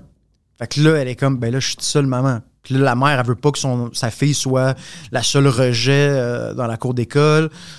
Finalement, elle dit, ah ben, je vais t'en acheter un, tu sais. Donc, j'ai l'impression que c'est ça aussi, c'est qu'à un moment donné, personne ne va être tout seul. Puis moi, je le vois, tu vas, vas dans la cafétéria d'une école sur l'heure du dîner, tous les élèves, le cou penché sur leur téléphone pendant toute l'heure du dîner. Puis ils vont développer des problèmes de cou. Moi, je, je pourrais prendre une photo de ça de là, tu vois vraiment. Là, puis j'ai dans différentes écoles, c'est toujours ça. là.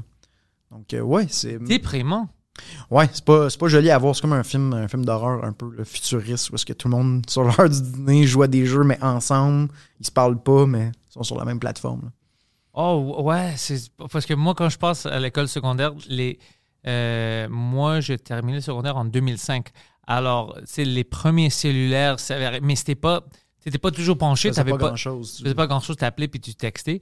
Alors, tu sais, pendant l'heure du dîner, tu niaisais, tu jouais au Mhm. baby-foot, des choses comme ça. Mhm. C'est vraiment, tu tu penses à toutes ces années maintenant qui ont passé, puis c'est une monde complètement différent. Mhm. Ah oui. Ben, dans les voyages scolaires, dans les autobus, tu sais, mais avant, c'était le bordel total. Tu Ouais, les ouais, gens se battaient dans l'autobus. Aujourd'hui, c'est tranquille. T'entends une mouche voler parce qu'ils sont tous sur leur téléphone dans l'autobus. Fait que C'est c'est tranquille. T'as pas besoin de faire de discipline ou quoi que ce soit. Au moins, mais Oui, c'est ça, mais des fois, ouais.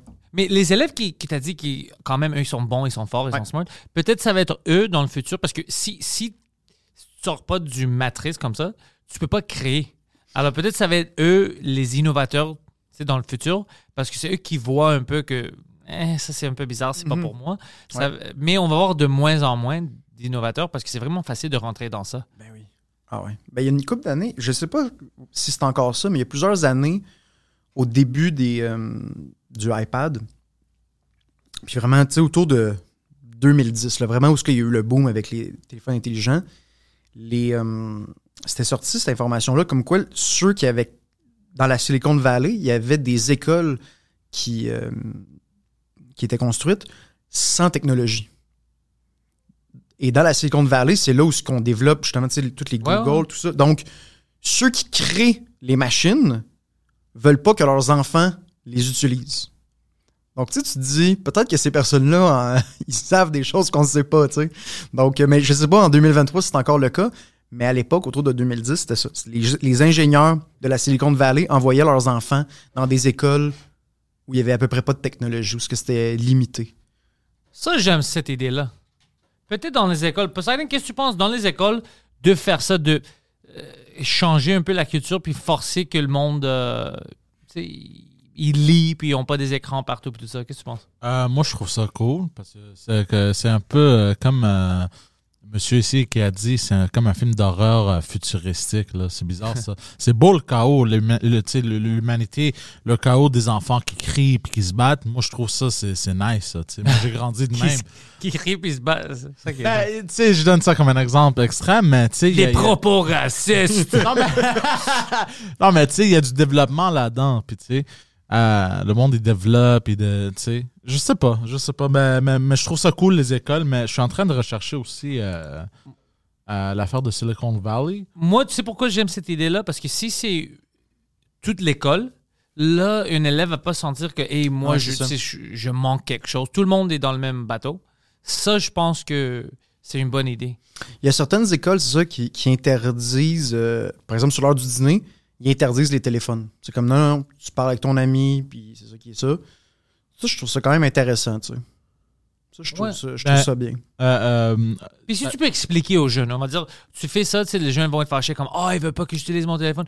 D'avoir une conférence, puis juste dire au monde, écoute, juste pour, ça n'a rien à faire avec ton téléphone, j'ai rien contre toi. C'est vraiment, sinon tu vas devenir ça. Mhm. C'est vraiment de stimuler votre. Tu sais, du- du- parce que je trouve que des fois, on n'explique pas à des jeunes Ouais. pourquoi on fait quelque chose. Puis eux, tu sais, c'est des ados, c'est naturel, les hormones, eux, ils veulent être des rebelles. Puis ils veulent juste être contre. Mais si tu expliques à quelqu'un, c'est comme sais, de ne pas tirer une balle dans ta tête. Mhm. Pourquoi? Écoute, parce que je veux pas que tu fucking. T'es mort. C'est Mhm. c'est vraiment juste ça. Ouais, puis tu sais, les enfants sont tannés un peu, les ados, d'entendre un discours Ah, les jeunes d'aujourd'hui sont comme ci, sont comme ça. Les, les adultes aussi sont, là, sont pognés sur leur téléphone. là. Mhm. Il y a quand même une différence parce que eux, leur cerveau est tout en développement. Mais des parents de 40, 45 ans, là, pas mal sûr que le soir, quand ils arrivent, là, sont sur leur téléphone, puis eux autres aussi sont sur TikTok, puis Facebook, Instagram, etc. Donc, faut pas non plus. Ah, ça, c'est un problème spécifique à la jeunesse. Non, non, non. On Non, est non. tous là-dedans. Ouais. On est tous dans le même bateau. Moi y compris. Euh, puis on va se donner des outils pour euh, combattre ça en quelque sorte. Puis c'est pour ça qu'on fait ça. Puis ça va être le, c'est le, ça va être mieux pour tout le monde. tu sais. Ça va être mieux pour tout le monde, mais ça va être difficile. Ouais, mais je pense que, tu sais, comme on disait tantôt, c'est le retour du balancier. Tu sais, c'est. Là, on était très techno, maintenant, on va revenir. Peut-être que maintenant, on va avoir une génération un peu, euh, tu sais, un peu grano, euh, euh, anti, anti-technologie. Je pense qu'il va peut-être avoir des parents comme ça un peu, là. Des hippies? Ouais, c'est ça, exactement, des hippies qui vont être comme. Ben, je m'excuse d'interrompre. Ça Ouais. a déjà commencé à un moment donné, euh, avant que je déménage euh, de chez ma mère, ça fait quatre années, je pense. Il y avait des parents qui euh, avaient pas de télé dans la maison. Zéro télé. Ils, lisaient, ils avaient un salon, mais sans télé. Fait que ça, ça l'a déjà commencé avec du monde, euh, Mhm. des choses de même. Puis parce que, tu sais. Puis j'avais demandé pourquoi. Ils avaient dit, ben, c'est- pas bon pour notre fille, tu sais. Ouais, c'est. Mais c'est important de ne pas être trop extrême parce que il y a quand même en société, tu peux pas avoir un grand manque.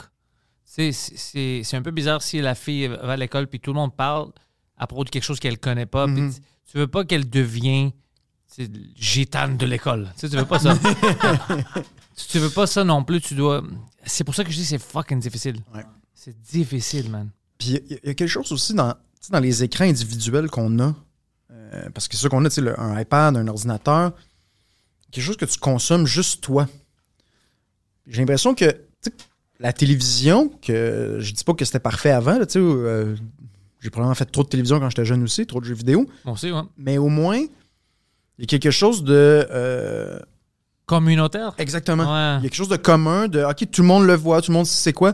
Là, j'ai l'impression que tu sais, mes élèves écoutent des choses, j'ai aucune idée qu'est-ce qu'ils écoutent. Euh, j'ai l'impression que, tu sais, Réalité virtuelle. ouais, c'est ça, qu'est-ce qu'ils ont dans les yeux à ce moment-là. Donc, ça, je pense que ça, il y a une- vraiment une réflexion à avoir là-dessus sur le commun. Parce que tout le monde, avec les algorithmes et compagnie, moi, on me présente telle chose, mes parents me présentent telle chose, mes grands-parents telle chose, mais qu'est-ce qui nous unit là-dedans? Il y en a de moins en moins. Donc, si tu as une télévision, au moins quelque chose de, des moments où il y a quelque chose de communautaire, de commun. Ça, je trouve ça quand même euh, intéressant. euh, Parce que, comme tu dis, tu peux pas non plus dire, ben, je retourne à l'âge des dinosaures, puis moi, il n'y a plus de- il y a plus d'écran, il n'y a plus rien. Tu peux pas. C'est impossible. C'est impossible. Ben, tu peux le faire, mais tu vas être. Ça va Ah, être tu bizarre. payes le prix. Tu payes Ouais, le tu payes prix. le prix, Ça, c'est puis- pas- Tu payes le prix social. Tu n'auras pas d'amis, tu vas, tu vas être isolé. Donc, Puis euh, ça, c'est quelque chose d'important. ben oui. Très c'est important. clair. C'est clair. Donc, euh, non, ça, je. Ça, c'est un gros dossier, je pense. Mais des fois, je me dis, tu sais, dans les années euh, 60-70, peut-être plus 60, les profs, euh, les profs fumaient dans la classe, tu sais. les enseignants, là, ils donnaient leur cours, cours de maths, ils fumaient leur, leur cigarette, puis c'était tout à fait normal. C'est cool, ça. Exact. Mais je me demande si, est-ce que dans 20 ans, on, on va penser à des situations, on va dire, hey, avant, là, à cafétéria, à l'école, tout le monde était sur son écran, puis on va être comme, ben voyons donc, on laissait les enfants faire ça. Donc, est-ce que dans Oh! 20-30 ans, on va, pas, on va avoir le même regard sur les écrans aujourd'hui qu'on a, que le regard qu'on a sur la cigarette il y a. Tu sais quoi, ça c'est drôle parce que j'ai jamais pensé à ça. Puis c'est vraiment intelligent. Ouais. Parce que les cigarettes, c'est la même chose. C'était comme, mais non, c'est pas dangereux. Même les médecins, tu sais, Mhm. t'étais enceinte puis te parlaient avec des cigarettes dans bouche. C'est ça. Puis ils disaient, hey, essaye de fumer un peu moins. des choses comme ça. Alors, ouais, peut-être parce que on, on parlait beaucoup de la santé physique, Mhm. mais maintenant, on sait comment c'est important la santé mentale. Exact. Alors, dans quelques années, ça peut être ça comme Oh, qu'est-ce qu'on a fait? On a détruit toute une génération. Ouais. On était trop stupides parce que c'est tous des outils quand même nouveaux Ouais. pour les humains. Ouais, c'est ça. Totalement. Alors, on n'est pas trop sûr de comment c'était des limites. Mhm. C'est vraiment ça. Ouais. Ça, c'est une bonne observation. hein. C'est le, il y a un psychologue aux États-Unis, euh, Jonathan Haidt, H-A-I-D-T, je sais pas Ok. exactement comment prononcer ça, euh, qui fait beaucoup d'études là-dessus sur les réseaux sociaux. Puis il a vraiment observé une, grande différence à partir de 2012 chez les jeunes. 2012, qui est vraiment une époque où que, justement les jeunes ont commencé à avoir massivement un téléphone avec eux. Euh, on, on voit les- les conséquences de ça euh, sur l'estime de soi. Tu sais, quand t'entends des, des jeunes, des jeunes filles de 10 ans qui sont sur les réseaux sociaux puis qui se trouvent pas, qui se trouvent pas jolies, Ah, ouais, il y a quand même quelque chose de, de pas normal qu'à à 10 ans, tu sois une, une fille. euh, Écoute, à se 10 trouve ans, vous êtes tous dégueulasses. ouais, Non, ça. mais c'est- complètement extrême, le bullying aussi en ligne. Ouais. Parce qu'avant, tu peux t'échapper, tu vas chez toi, puis t'es cool. Maintenant, tu te fais bully à l'école, tu rentres chez vous, ils t'envoient des textes euh, Mhm. sur Facebook, euh, Twitter, Instagram, tout ça. Alors, ça termine jamais. Ouais, tout le Puis les enfants se suicident. Des petits enfants qui ont toute la vie euh, Mhm. avant, en avant d'eux. Puis c'est complètement... C'est hors la normalité. Mhm. C'est affreux. Non, il y a vraiment des, des, des gros défis avec ça. Et j'ai pas l'impression, justement, qu'à l'université, c'est euh, abordé de plein fouet. Tu sais, les... Je reviens à ce que je disais tantôt. Quand on. À l'université, quand on remet en question les technologies, tu passes pour le dinosaure. Tu passes pour le. Le vieux baby boomer. là, tu sais, Ouais, le vieux. C'est comme non, non, regarde, regarde vers la- le futur. Puis c'est comme non, non, mais ça amène des problèmes, des problématiques, ça c'est sûr. Puis moi, j'ai des enseignants, des professeurs d'université qui me disaient Regarde, on peut faire bien plus de choses avec les écrans. Puis c'est comme, non, je sais qu'on peut faire bien plus de choses, mais est-ce que c'est mieux? Est-ce que ça améliore les choses? Puis ça, on voulait jamais aborder ces questions-là à Au l'université. moins mettre des limites. Oui, on peut faire plus, puis dans ce contexte-là, on va utiliser ça. Mais puis t'as complètement. Puis on- je pense qu'on sait. En société, je pense que le monde, il sait que d'être connecté tout le temps avec ton cellulaire, c'est collé sur toi, ce n'est pas vraiment bon. Mhm. Mais en même temps, ils vont dire Ouais, mais c'est bon parce que tu es toujours connecté. Tu as besoin de quelque chose, quelqu'un veut t'appeler, tu peux travailler et tout ça. Moi, je Mhm. fais tout avec mon téléphone. Alors, je comprends la nécessité, mais en même temps, tu es un être humain. T'es pas. C'est vraiment le mix maintenant de Android, tu sais, de devenir. euh, Ouais, ouais. c'est, c'est- ça doit être dangereux. C'est dangereux, mais je pense pas qu'on voit les résultats encore. C'est ça le problème. Mhm. Puis on va le voir dans 5-10 ans. Mhm. Les, la société qui a grandi juste avec ça, Mhm. sais, ils vont être euh, pratiquement inutiles. ne peut pas travailler. Maintenant, il y, avait une fille, je me souviens, une TikTok que le monde l'a niaisé parce qu'elle pleurait parce qu'elle était supposée travailler pendant 8 heures de la journée. c'est quoi ça? C'est de l'esclavage? Tout le monde est comme, de quoi tu parles? Parce qu'elle est habituée à vite, vite. Tu sais, on consomme, on s'en Ouais. va. Ouais, moi, j'ai des élèves euh, qui ont dit à l'école, euh, c'est leur premier emploi, là, ils ont comme 16-17 ans. Puis ils disent, pourquoi je dois commencer au salaire minimum? C'est comme, C'est le minimum, tu c'est le commences. minimum, t'as aucune expérience, tu connais rien, t'as pas de diplôme, t'as pas rien. C'est normal que tu, travailles commences que tu commences au salaire minimum, mais eux autres, c'est comme inconcevable. Faut la grosse vie, le gros salaire à 100 000 piastres dès le début, là, tu sais. Ah, C'est, come on. Ouais, c'est... T'imagines si ça marchait comme ça? non, exact. Ouais, non, mais c'est ça aussi un peu la vie hein, des réseaux sociaux. C'est comme. C'est facile. euh, avoir. Salaire à 100 000 ça se fait facilement. Tu travailles fort pour ça. là. Tu travailles fort. Pas juste ça, ça, ça se perd facilement. Ouais. Si t'es pas, t'as pas des connaissances économiques, Ben oui. quelque chose qu'on devrait. Moi, quand j'étais jeune, ils ont pas vraiment appris des bonnes choses à l'école secondaire. Ils m'ont pas appris. des détails à propos de comment je peux faire mes impôts, puis ça marche comment, euh, de vraiment garder mon argent. Il y a plein de choses que tu n'as pas besoin. Le- maintenant, il y a un cours euh, d'éducation financière à l'école. nice. Euh, les élèves aiment ça au début, mais quand ça devient trop compliqué, ils n'aiment pas ça. OK, OK. c'est quand tu commences vraiment à aller dans le détail, ils sont comme Ah, c'est compliqué. Mais même les, les- les vedettes qui aiment les plus, qui aiment le- comme les plus grands stars de l'NFL, puis de- la majorité, tu sais que quand ils terminent, des fois ils perdent tout, Mhm. puis ils retournent euh, comme ils, ils vivent comme des élèves parce qu'ils n'ont pas vraiment pris les bonnes décisions pendant leur carrière. Mhm. Puis il y a d'autres qui ont vu ça au début, puis ils ont dit non, fuck that. Puis ils ont trouvé une manière de vivre que maintenant- pendant toute leur vie, ils vont vivre bien Mhm. parce qu'ils ont pris des bonnes décisions. C'est pas juste d'acheter des choses, d'acheter 20 autos puis tout ça. Euh, moi, j'en ai vu des documentaires, des entrevues, des gens qui parlaient de ça, Mhm. puis j'étais comme, Ouais. oh, j'étais vraiment impressionné. Je, je savais pas, puis le gars, il parlait, puis il disait, euh, ouais, moi, pendant ma carrière, mais non, je, tout ce que je pouvais, tu sais, les autres gens, ils achetaient trois autos. Moi, j'avais mon fucking petite liste.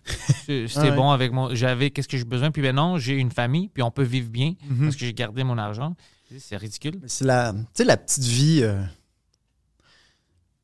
la petite vie du père de famille ou de la mère de famille, c'est pas nécessairement ça qui est mis de l'avant. C'est pas ça qui est, qui est valorisé. Là, moi, j'ai ma.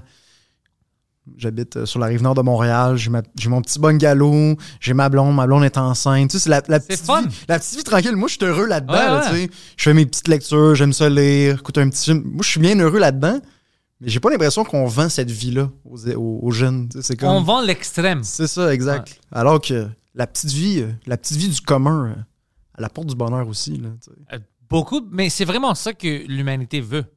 Mhm. Euh, Les personnes autour de toi qui tu as une bonne connexion avec, manger ensemble, vivre. Mhm. Toutes les autres choses pour montrer, tu sais, euh, je sais pas, les, les vacances, les, les, les prostituées, les vins, tout ça. c'est toutes des choses extrêmes. Puis même eux, habituellement, les gens dans le vidéo, ils savent que c'est juste une gag. Ben oui. Puis ils montrent ça, puis après, ils vivent pas comme ça. Mhm. C'est, mais les jeunes, des fois, ils comprennent. Même moi, quand j'étais jeune, tu comprends pas ça. Tu, tu- tu regardes, puis tu es comme, oh, c'est ça la vie. Mhm. On doit chercher ça. Mhm. Puis- mais quand tu vois le monde qui ont déjà cette, ce parcours-là, puis ils parlent, ils disent, non, mais j'ai gâché plein d'années. Tu sais, Mhm. J'ai l'impression qu'avec TikTok et puis les réseaux sociaux en général, il y a, la- il y a le phénomène du. euh, le- le- le- qu'on on a accès au quotidien de ces gens-là. Donc, on a l'impression que, ah oui, c'est- ça peut être possible, on peut être comme ça.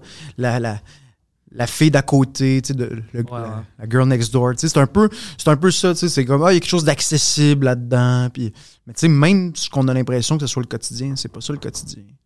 Puis, euh, c'est tout fabriqué. Ouais, en bonne partie, je pense. Mais je- les... quand tu leur parles aux élèves, les élèves s'en rendent compte de ça. Mais c'est comme s'ils le disent, mais ils n'y croient pas vraiment. Parce que maintenant, c'est juste ça que tu vois.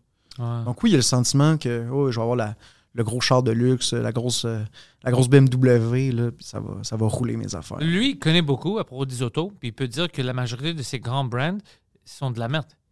Ah ouais? Ah ouais, après quelques mois, ils ont toujours des problèmes, tu dois payer, puis tout ça. Il m'expliquait tout ça, puis je riais. Il disait, Euh, achète pas ça. C'était quoi, le Range Rover, je pense, qui était de la merde ou... Ah Des- ouais, euh, je pense euh, euh, 56% des voitures euh, sont des citrons en fait. Mais le monde, Oh, moi, je vais l'acheter parce que c'est luxe. statut. Ouais, c'est ça. Je Ah, l'aime, c'est beau, mais je l'achèterai jamais. malheureusement. Mais il y a... c'est bon que tu dises le- une question de statut. puis Je pense que c'est beaucoup ça, les réseaux sociaux. Et c'est beaucoup ça pour faire le, le lien avec le wokisme. Euh, Il y a beaucoup d'études qui se font euh, là-dessus qui parlent des luxury beliefs. Hein, donc, des, des croyances dans les, euh, chez les personnes qui ont beaucoup d'argent qui font en sorte que tu as un certain statut social. Euh, tu sais, justement, toutes les, les- les- en lien avec le wokisme, euh, toutes les questions de, de- de- de discrimination positive, tout ça, c'est- bien vu dans ces milieux-là. Puis eux autres, ils s'en foutent de. Ils peuvent dire ce qu'ils veulent parce que ça va bien leurs affaires. Ils ont Ouais. de l'argent, puis tout ça. Donc, ben oui, regarde, faites ce que. Discrimination positive, ben oui, c'est vrai, faut faire ça. Ouais, mais toi, ça va bien tes affaires. C'est pour ça, tu ouais. cherches pas de job, tu cherches pas. Fait, c'est ça. Eux autres sont déjà bien installés, donc ils s'en foutent. Mais si vous y croyez vraiment à ça, discrimination positive, des fois, tu vois des, des hommes blancs, j'aime pas nécessairement utiliser ces expressions-là, des hommes blancs qui parlent de ça. Quitte ta job. Ouais. Donne- Donne-la ta job. Fais-le. Mais ils vont dire, c'est ridicule ça, moi je fais une bonne job. Ouais, mais tu viens de dire qu'on s'en fout de si tu fais un bon job là. T'es pas noir. Donne ta, donne ta place à une femme noire, s'il te Ouais. plaît. Ah, ben là. Mais c'est illogique, je suis le meilleur. Ah, ça marche pas comme ça. Exactement. Ouais, ouais. Mais c'est vraiment ça. Puis en, en plus, on dévalorise le monde comme ça. Parce que là, comme tu disais, tu vas voir quelqu'un dans une job que tout le monde est comme un peu méfiant. Comme, Mhm. Elle est-tu là parce qu'elle est bonne ou non? Puis à chaque erreur, tout le monde va sauter sur elle.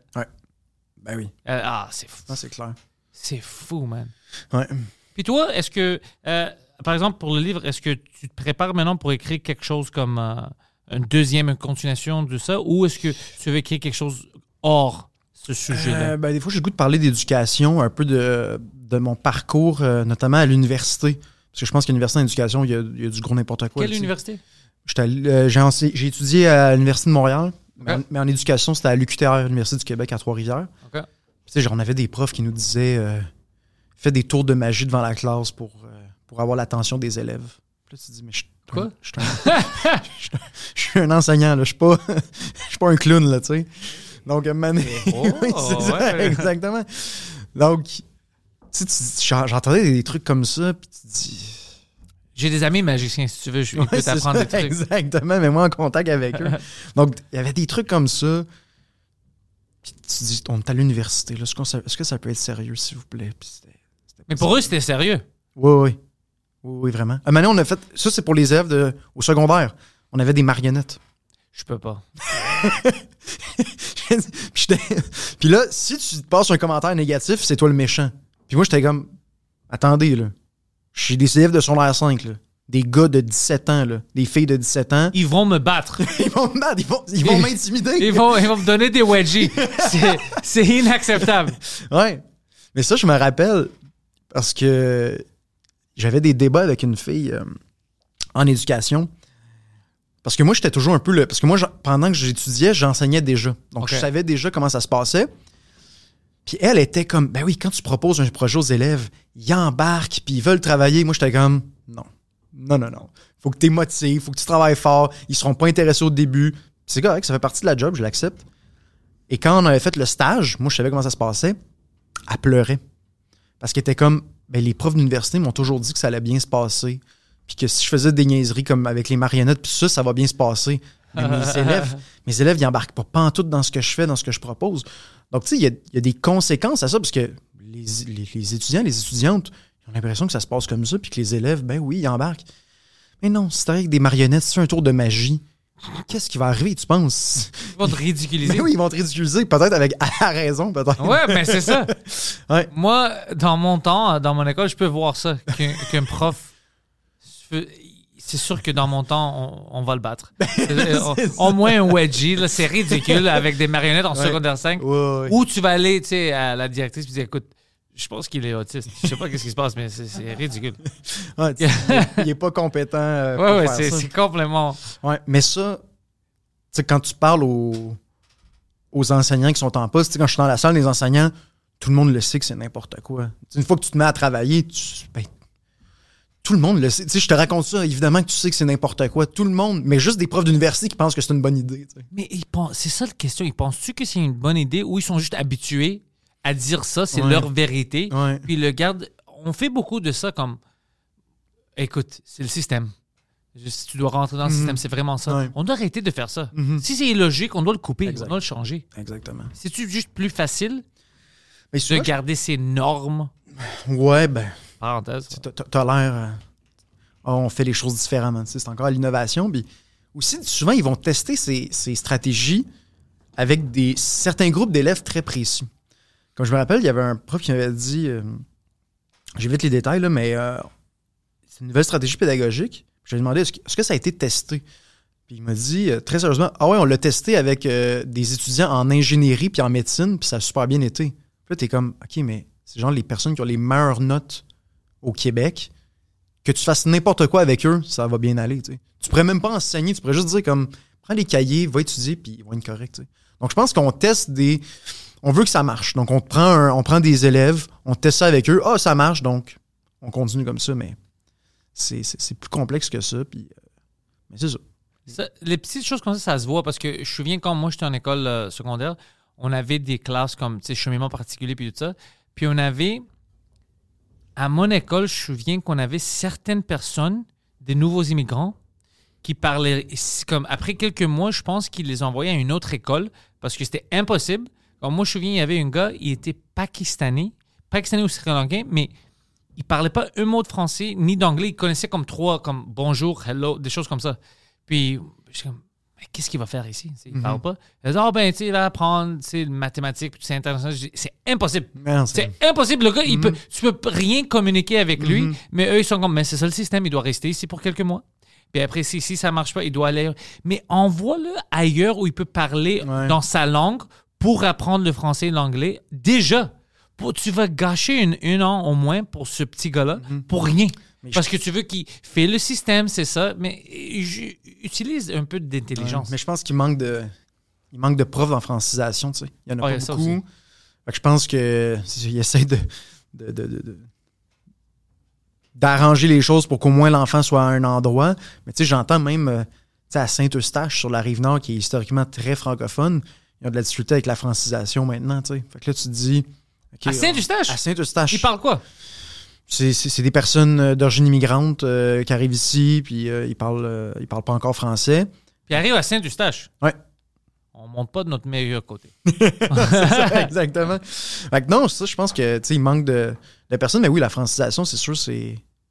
C'est bien compliqué, mais il manque. Il manque ben, je lisais il y a, a pas longtemps, dans une école dans la Côte des Neiges, 8, pers- 8 c'était dans le Journal de Montréal, 8% des élèves parlent français à la maison. Donc, 8% à Côte-des-Neiges. Ouais, ça, c'est logique. Donc, tu sais, ouais, mais tu te dis, Ouais. Mané, c'est pas juste, c'est pas un peu de francisation, là, c'est beaucoup de francisation que ça prend parce que justement, le, le français, ça, ça devient plus la, la langue commune finalement à l'école. Parce que justement, dans, dans les travaux d'équipe, ils parlent pas du tout français puis tout ça. Donc, ça, Mané, tu sais, intégrer euh, deux, trois, euh, deux, trois allophones dans une école, dans une classe, pas si pire. D'en intégrer euh, 20. Tout le monde va parler leur propre Ben, langue. exactement. Donc, ça te prend, euh, ça te prend quelque chose qui, qui vient unir. Ça, maintenant, ben, c'est ça. Ils s'en vont, ils s'en vont à Saint-Eustache. J'ai une question. Les Suisses, on on les déteste, c'est sûr, mais eux, ils parlent. ils parlent quoi Six langues? Euh, ben, ouais, je- quatre, je pense. Que... Comment est-ce qu'ils font ça? Est-ce qu'on peut voler des idées de eux? Et on volait assez d'argent pendant la Deuxième Guerre mondiale, on peut voler des Ben, idées. c'est sûr qu'en tu sais, en Europe, il y a une plus grande tradition de, d'apprendre des langues. Juste de trouver Amérique. des techniques qu'ils utilisent. Ouais. Non, il y a des plus grosses traditions. C'est juste les, les sportifs. Les sportifs qui vont. euh, qui, qui- qui jouent euh, en Europe, au soccer par exemple, ils vont apprendre beaucoup plus facilement les langues. Il y a comme une espèce de facilité. Aux- en Amérique, j'ai l'impression qu'on est plus. euh, Fermé avec ça. Ouais, c'est ça. Parce que je vois, tu sais, en Grèce, je vois ça, puis ça m'impressionne. Tu sais, je vois des Grecs, j'assume, OK, ils vont parler grec. Puis comme français, anglais, allemand, italien, puis je suis comme, what the fuck? Nous, moi, j'essaie de dire au monde, t'habites à Montréal, apprends un peu le français, puis c'est choquant. Ouais. Puis toi, tu parles quatre langues? Mhm. Et tu, tu viens d'un Ah ouais. fucking village, qu'est-ce qui se passe? Ouais. Ouais, mais. Tu sais, à, à Laval, euh, à Chemédé, il y a beaucoup de Grecs. Mhm. mes parents y étaient un jour en Grèce. Puis la fille, je pense qu'elle parlait français, elle dit Ah oui, j'ai de la famille à Chemédé-Laval. Tu sais, t'es en Grèce. Oh, c'est cool, la ça! fille t'a dit J'ai des parents à Chemédé-Laval. Il faut que je parcours la moitié du globe pour qu'on me parle de ça. Ça, c'est drôle. Ouais. Ah, shit, ouais, ouais. Ma cousine est là. non, mais on peut, on peut le faire. euh, il- il- on a besoin d'un changement, mais maintenant, on a trop de problèmes. Parce que, comme tu as dit, on a un problème. Dans l'éducation, on a un problème avec l'attention des enfants. Il y a plein de problèmes. Puis la langue, c'est juste un autre problème. Oui, puis c'est pas. euh, on s'entend. Tu sais, les enjeux de langue.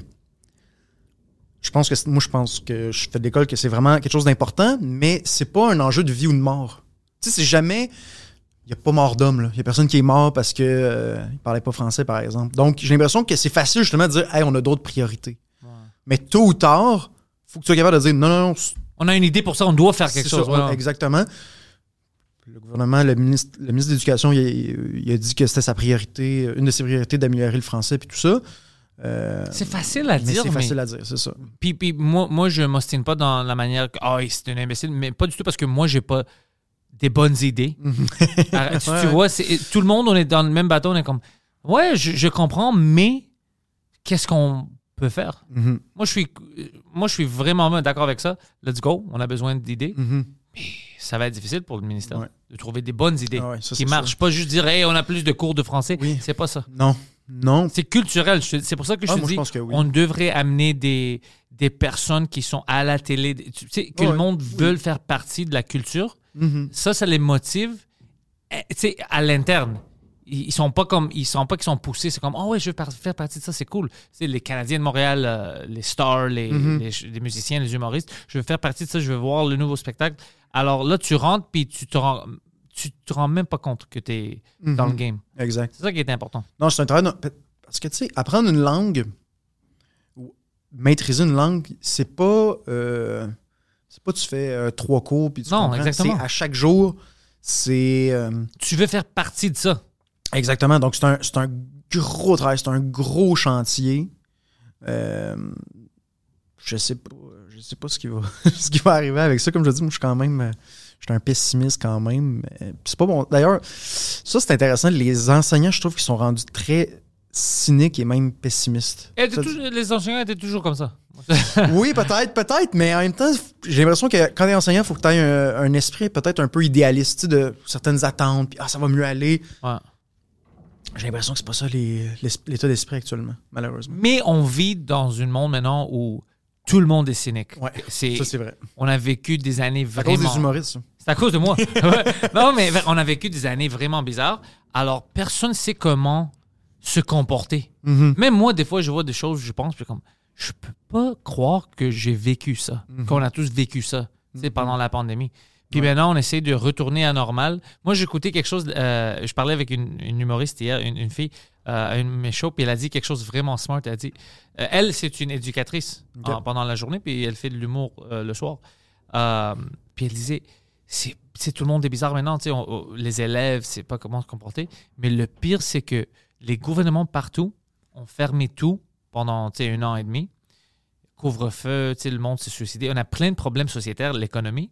Puis maintenant, tu as Bill Gates qui sort. Puis c'était une des gars qui disait au début, tu sais, on doit fermer, on doit prendre le vaccin. Puis lui, il dit, ben ouais, le COVID n'est pas vraiment euh, euh, dangereux comme on pensait au début. Puis ouais, ça va vraiment tuer. Puis Tu peux pas dire ça cool, nonchalante, quand tu as détruit la vie de tout le monde. Au moins, dis, dis rien, juste dis rien. Parce que maintenant, tu sais, le monde va être un peu plus méfiant avec euh, le gouvernement. Ils vont pas les croire. Ils vont penser que le gouvernement, c'est juste des mensonges. Parce qu'ils ont exagéré. Mais c'était pas leur faute. Eux ont pris les informations des scientifiques, tout ça. Ils ont juste essayé d'appliquer le mieux qu'ils pouvaient. Puis maintenant, quand tu sors, puis tu dis, ouais, c'était pas vraiment, c'était dangereux pour les vieux. C'est les jeunes. Alors pourquoi est-ce qu'on a enfermé les jeunes? Ouais. Puis Ah, maintenant, ils, erreur. savent pas comment être sociables. Ouais, vraiment. Ouais, vraiment. Non, ça, c'était une grosse erreur, mais oui, le, le- le cynisme, euh, c'est. Justement, sais, on regarde les choses de haut. euh, puis, euh, de, perte de confiance envers les politiciens, perte de confiance envers les, les enseignants. Moi, je le sens beaucoup. Des policiers? Ouais, les policiers. Donc, toutes nos institutions, on perd, euh, on perd la confiance. Moi, des fois, j'ai des, j'ai des élèves qui m'accusent d'inventer des mots. Disons que j'utilise un mot qu'ils connaissent pas. Monsieur, vous venez d'inventer ce mot-là. non. non, puis c'est pas arrivé une fois, là, c'est arrivé à plusieurs reprises. Ouais, non, vous venez d'inventer. Non, j'invente pas des mots. quel mot? Euh, des mots, j'ai attends, c'est quoi les mots? Ben, des mots, euh, oui, c'est un peu plus compliqué, là, mais euh, par exemple, je me rappelle, c'était anthropomorphisme. Je sais pas si c'est quoi anthropomorphisme. Non. C'est le fait de donner des euh, caractéristiques Oh! humaines Ah ouais, ouais, à, un animal. Tu sais, de penser que oh, l'animal réfléchit comme ça, mais un animal, ça Dans ma tête, tu disais anthropo, c'était avec une E, pas une A. Mais avec une A, je Ouais, c'est comprends. ça, exact. Puis là, les élèves, je me rappelle l'année passée, mais c'est pas juste ce mot, il y en a eu d'autres. T'es comme monsieur, ça existe pas ce mot-là. Je dis, mais va voir. Va voir dans un dictionnaire, ça existe. Ok, ouais, Oh, ça, c'est drôle. Les fucking élèves. c'est donc, ils sont, sont méfiants. tu sais. C'est ah non. Sont pas trop sûrs. Ouais, c'est ça. Fucking TikTok, t'as détruit tout. Exactement. Puis maintenant, est-ce que euh, pour le livre, ils vont l'acheter où? Euh, il est maintenant dans presque toutes les librairies au Québec, dans pas loin de 100 librairies, Renaud-Bré, Archambault, les librairies indépendantes. Je suis vraiment content, il circule beaucoup. Euh, tu sais, écrire un livre au Québec, c'est pas euh, archi payant. Donc, allez l'acheter. Ouais, allez l'acheter. Allez l'acheter. Euh, mais ça circule beaucoup. Euh, je pense que ça fait, euh, ça fait réfléchir. Puis tu sais, c'est pas. euh, ça se veut vraiment. Tu sais, j'analyse le wokisme tout en le critiquant. Mais le but, c'est c'est pas un livre qui est polémique où est-ce que je fais juste attaquer. Justement, j'attaque jamais les personnes. C'est toujours les idées. Telle personne a dit ça. Moi, dans j'attaque un juste les personnes. Non, c'est ça. sais, c'est telle personne a dit ça dans, dans son livre, voici pourquoi c'est faux, mais j'attaque jamais, c'est jamais des attaques personnelles. Ça ne devrait pas ça être, devrait ouais. jamais exactement. Euh, donc, je pense que c'est pour ça que je pense qu'il y a un certain succès, mais je, non, je suis vraiment content, ça circule, les gens m'en parlent. Euh, je pense que si on prend les, les- les personnes au sérieux, justement, euh, il y, a un- il y a un public pour ça. Honnêtement, je suis vraiment content que tu es rentré ici pour me donner ça puis faire l'entrevue. Euh, David, merci encore Merci à toi. de faire partie du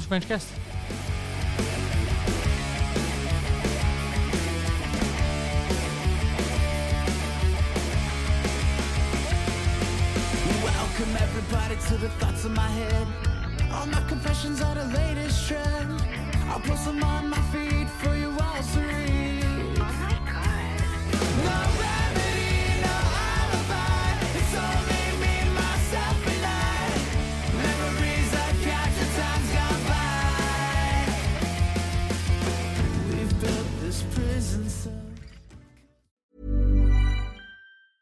Hey, it's Danny Pellegrino from Everything Iconic. Ready to upgrade your style game without blowing your budget? Check out Quince. They've got all the good stuff shirts and polos, activewear, and fine leather goods, all at 50 to 80% less than other high end brands. And the best part? They're all about safe, ethical, and responsible manufacturing.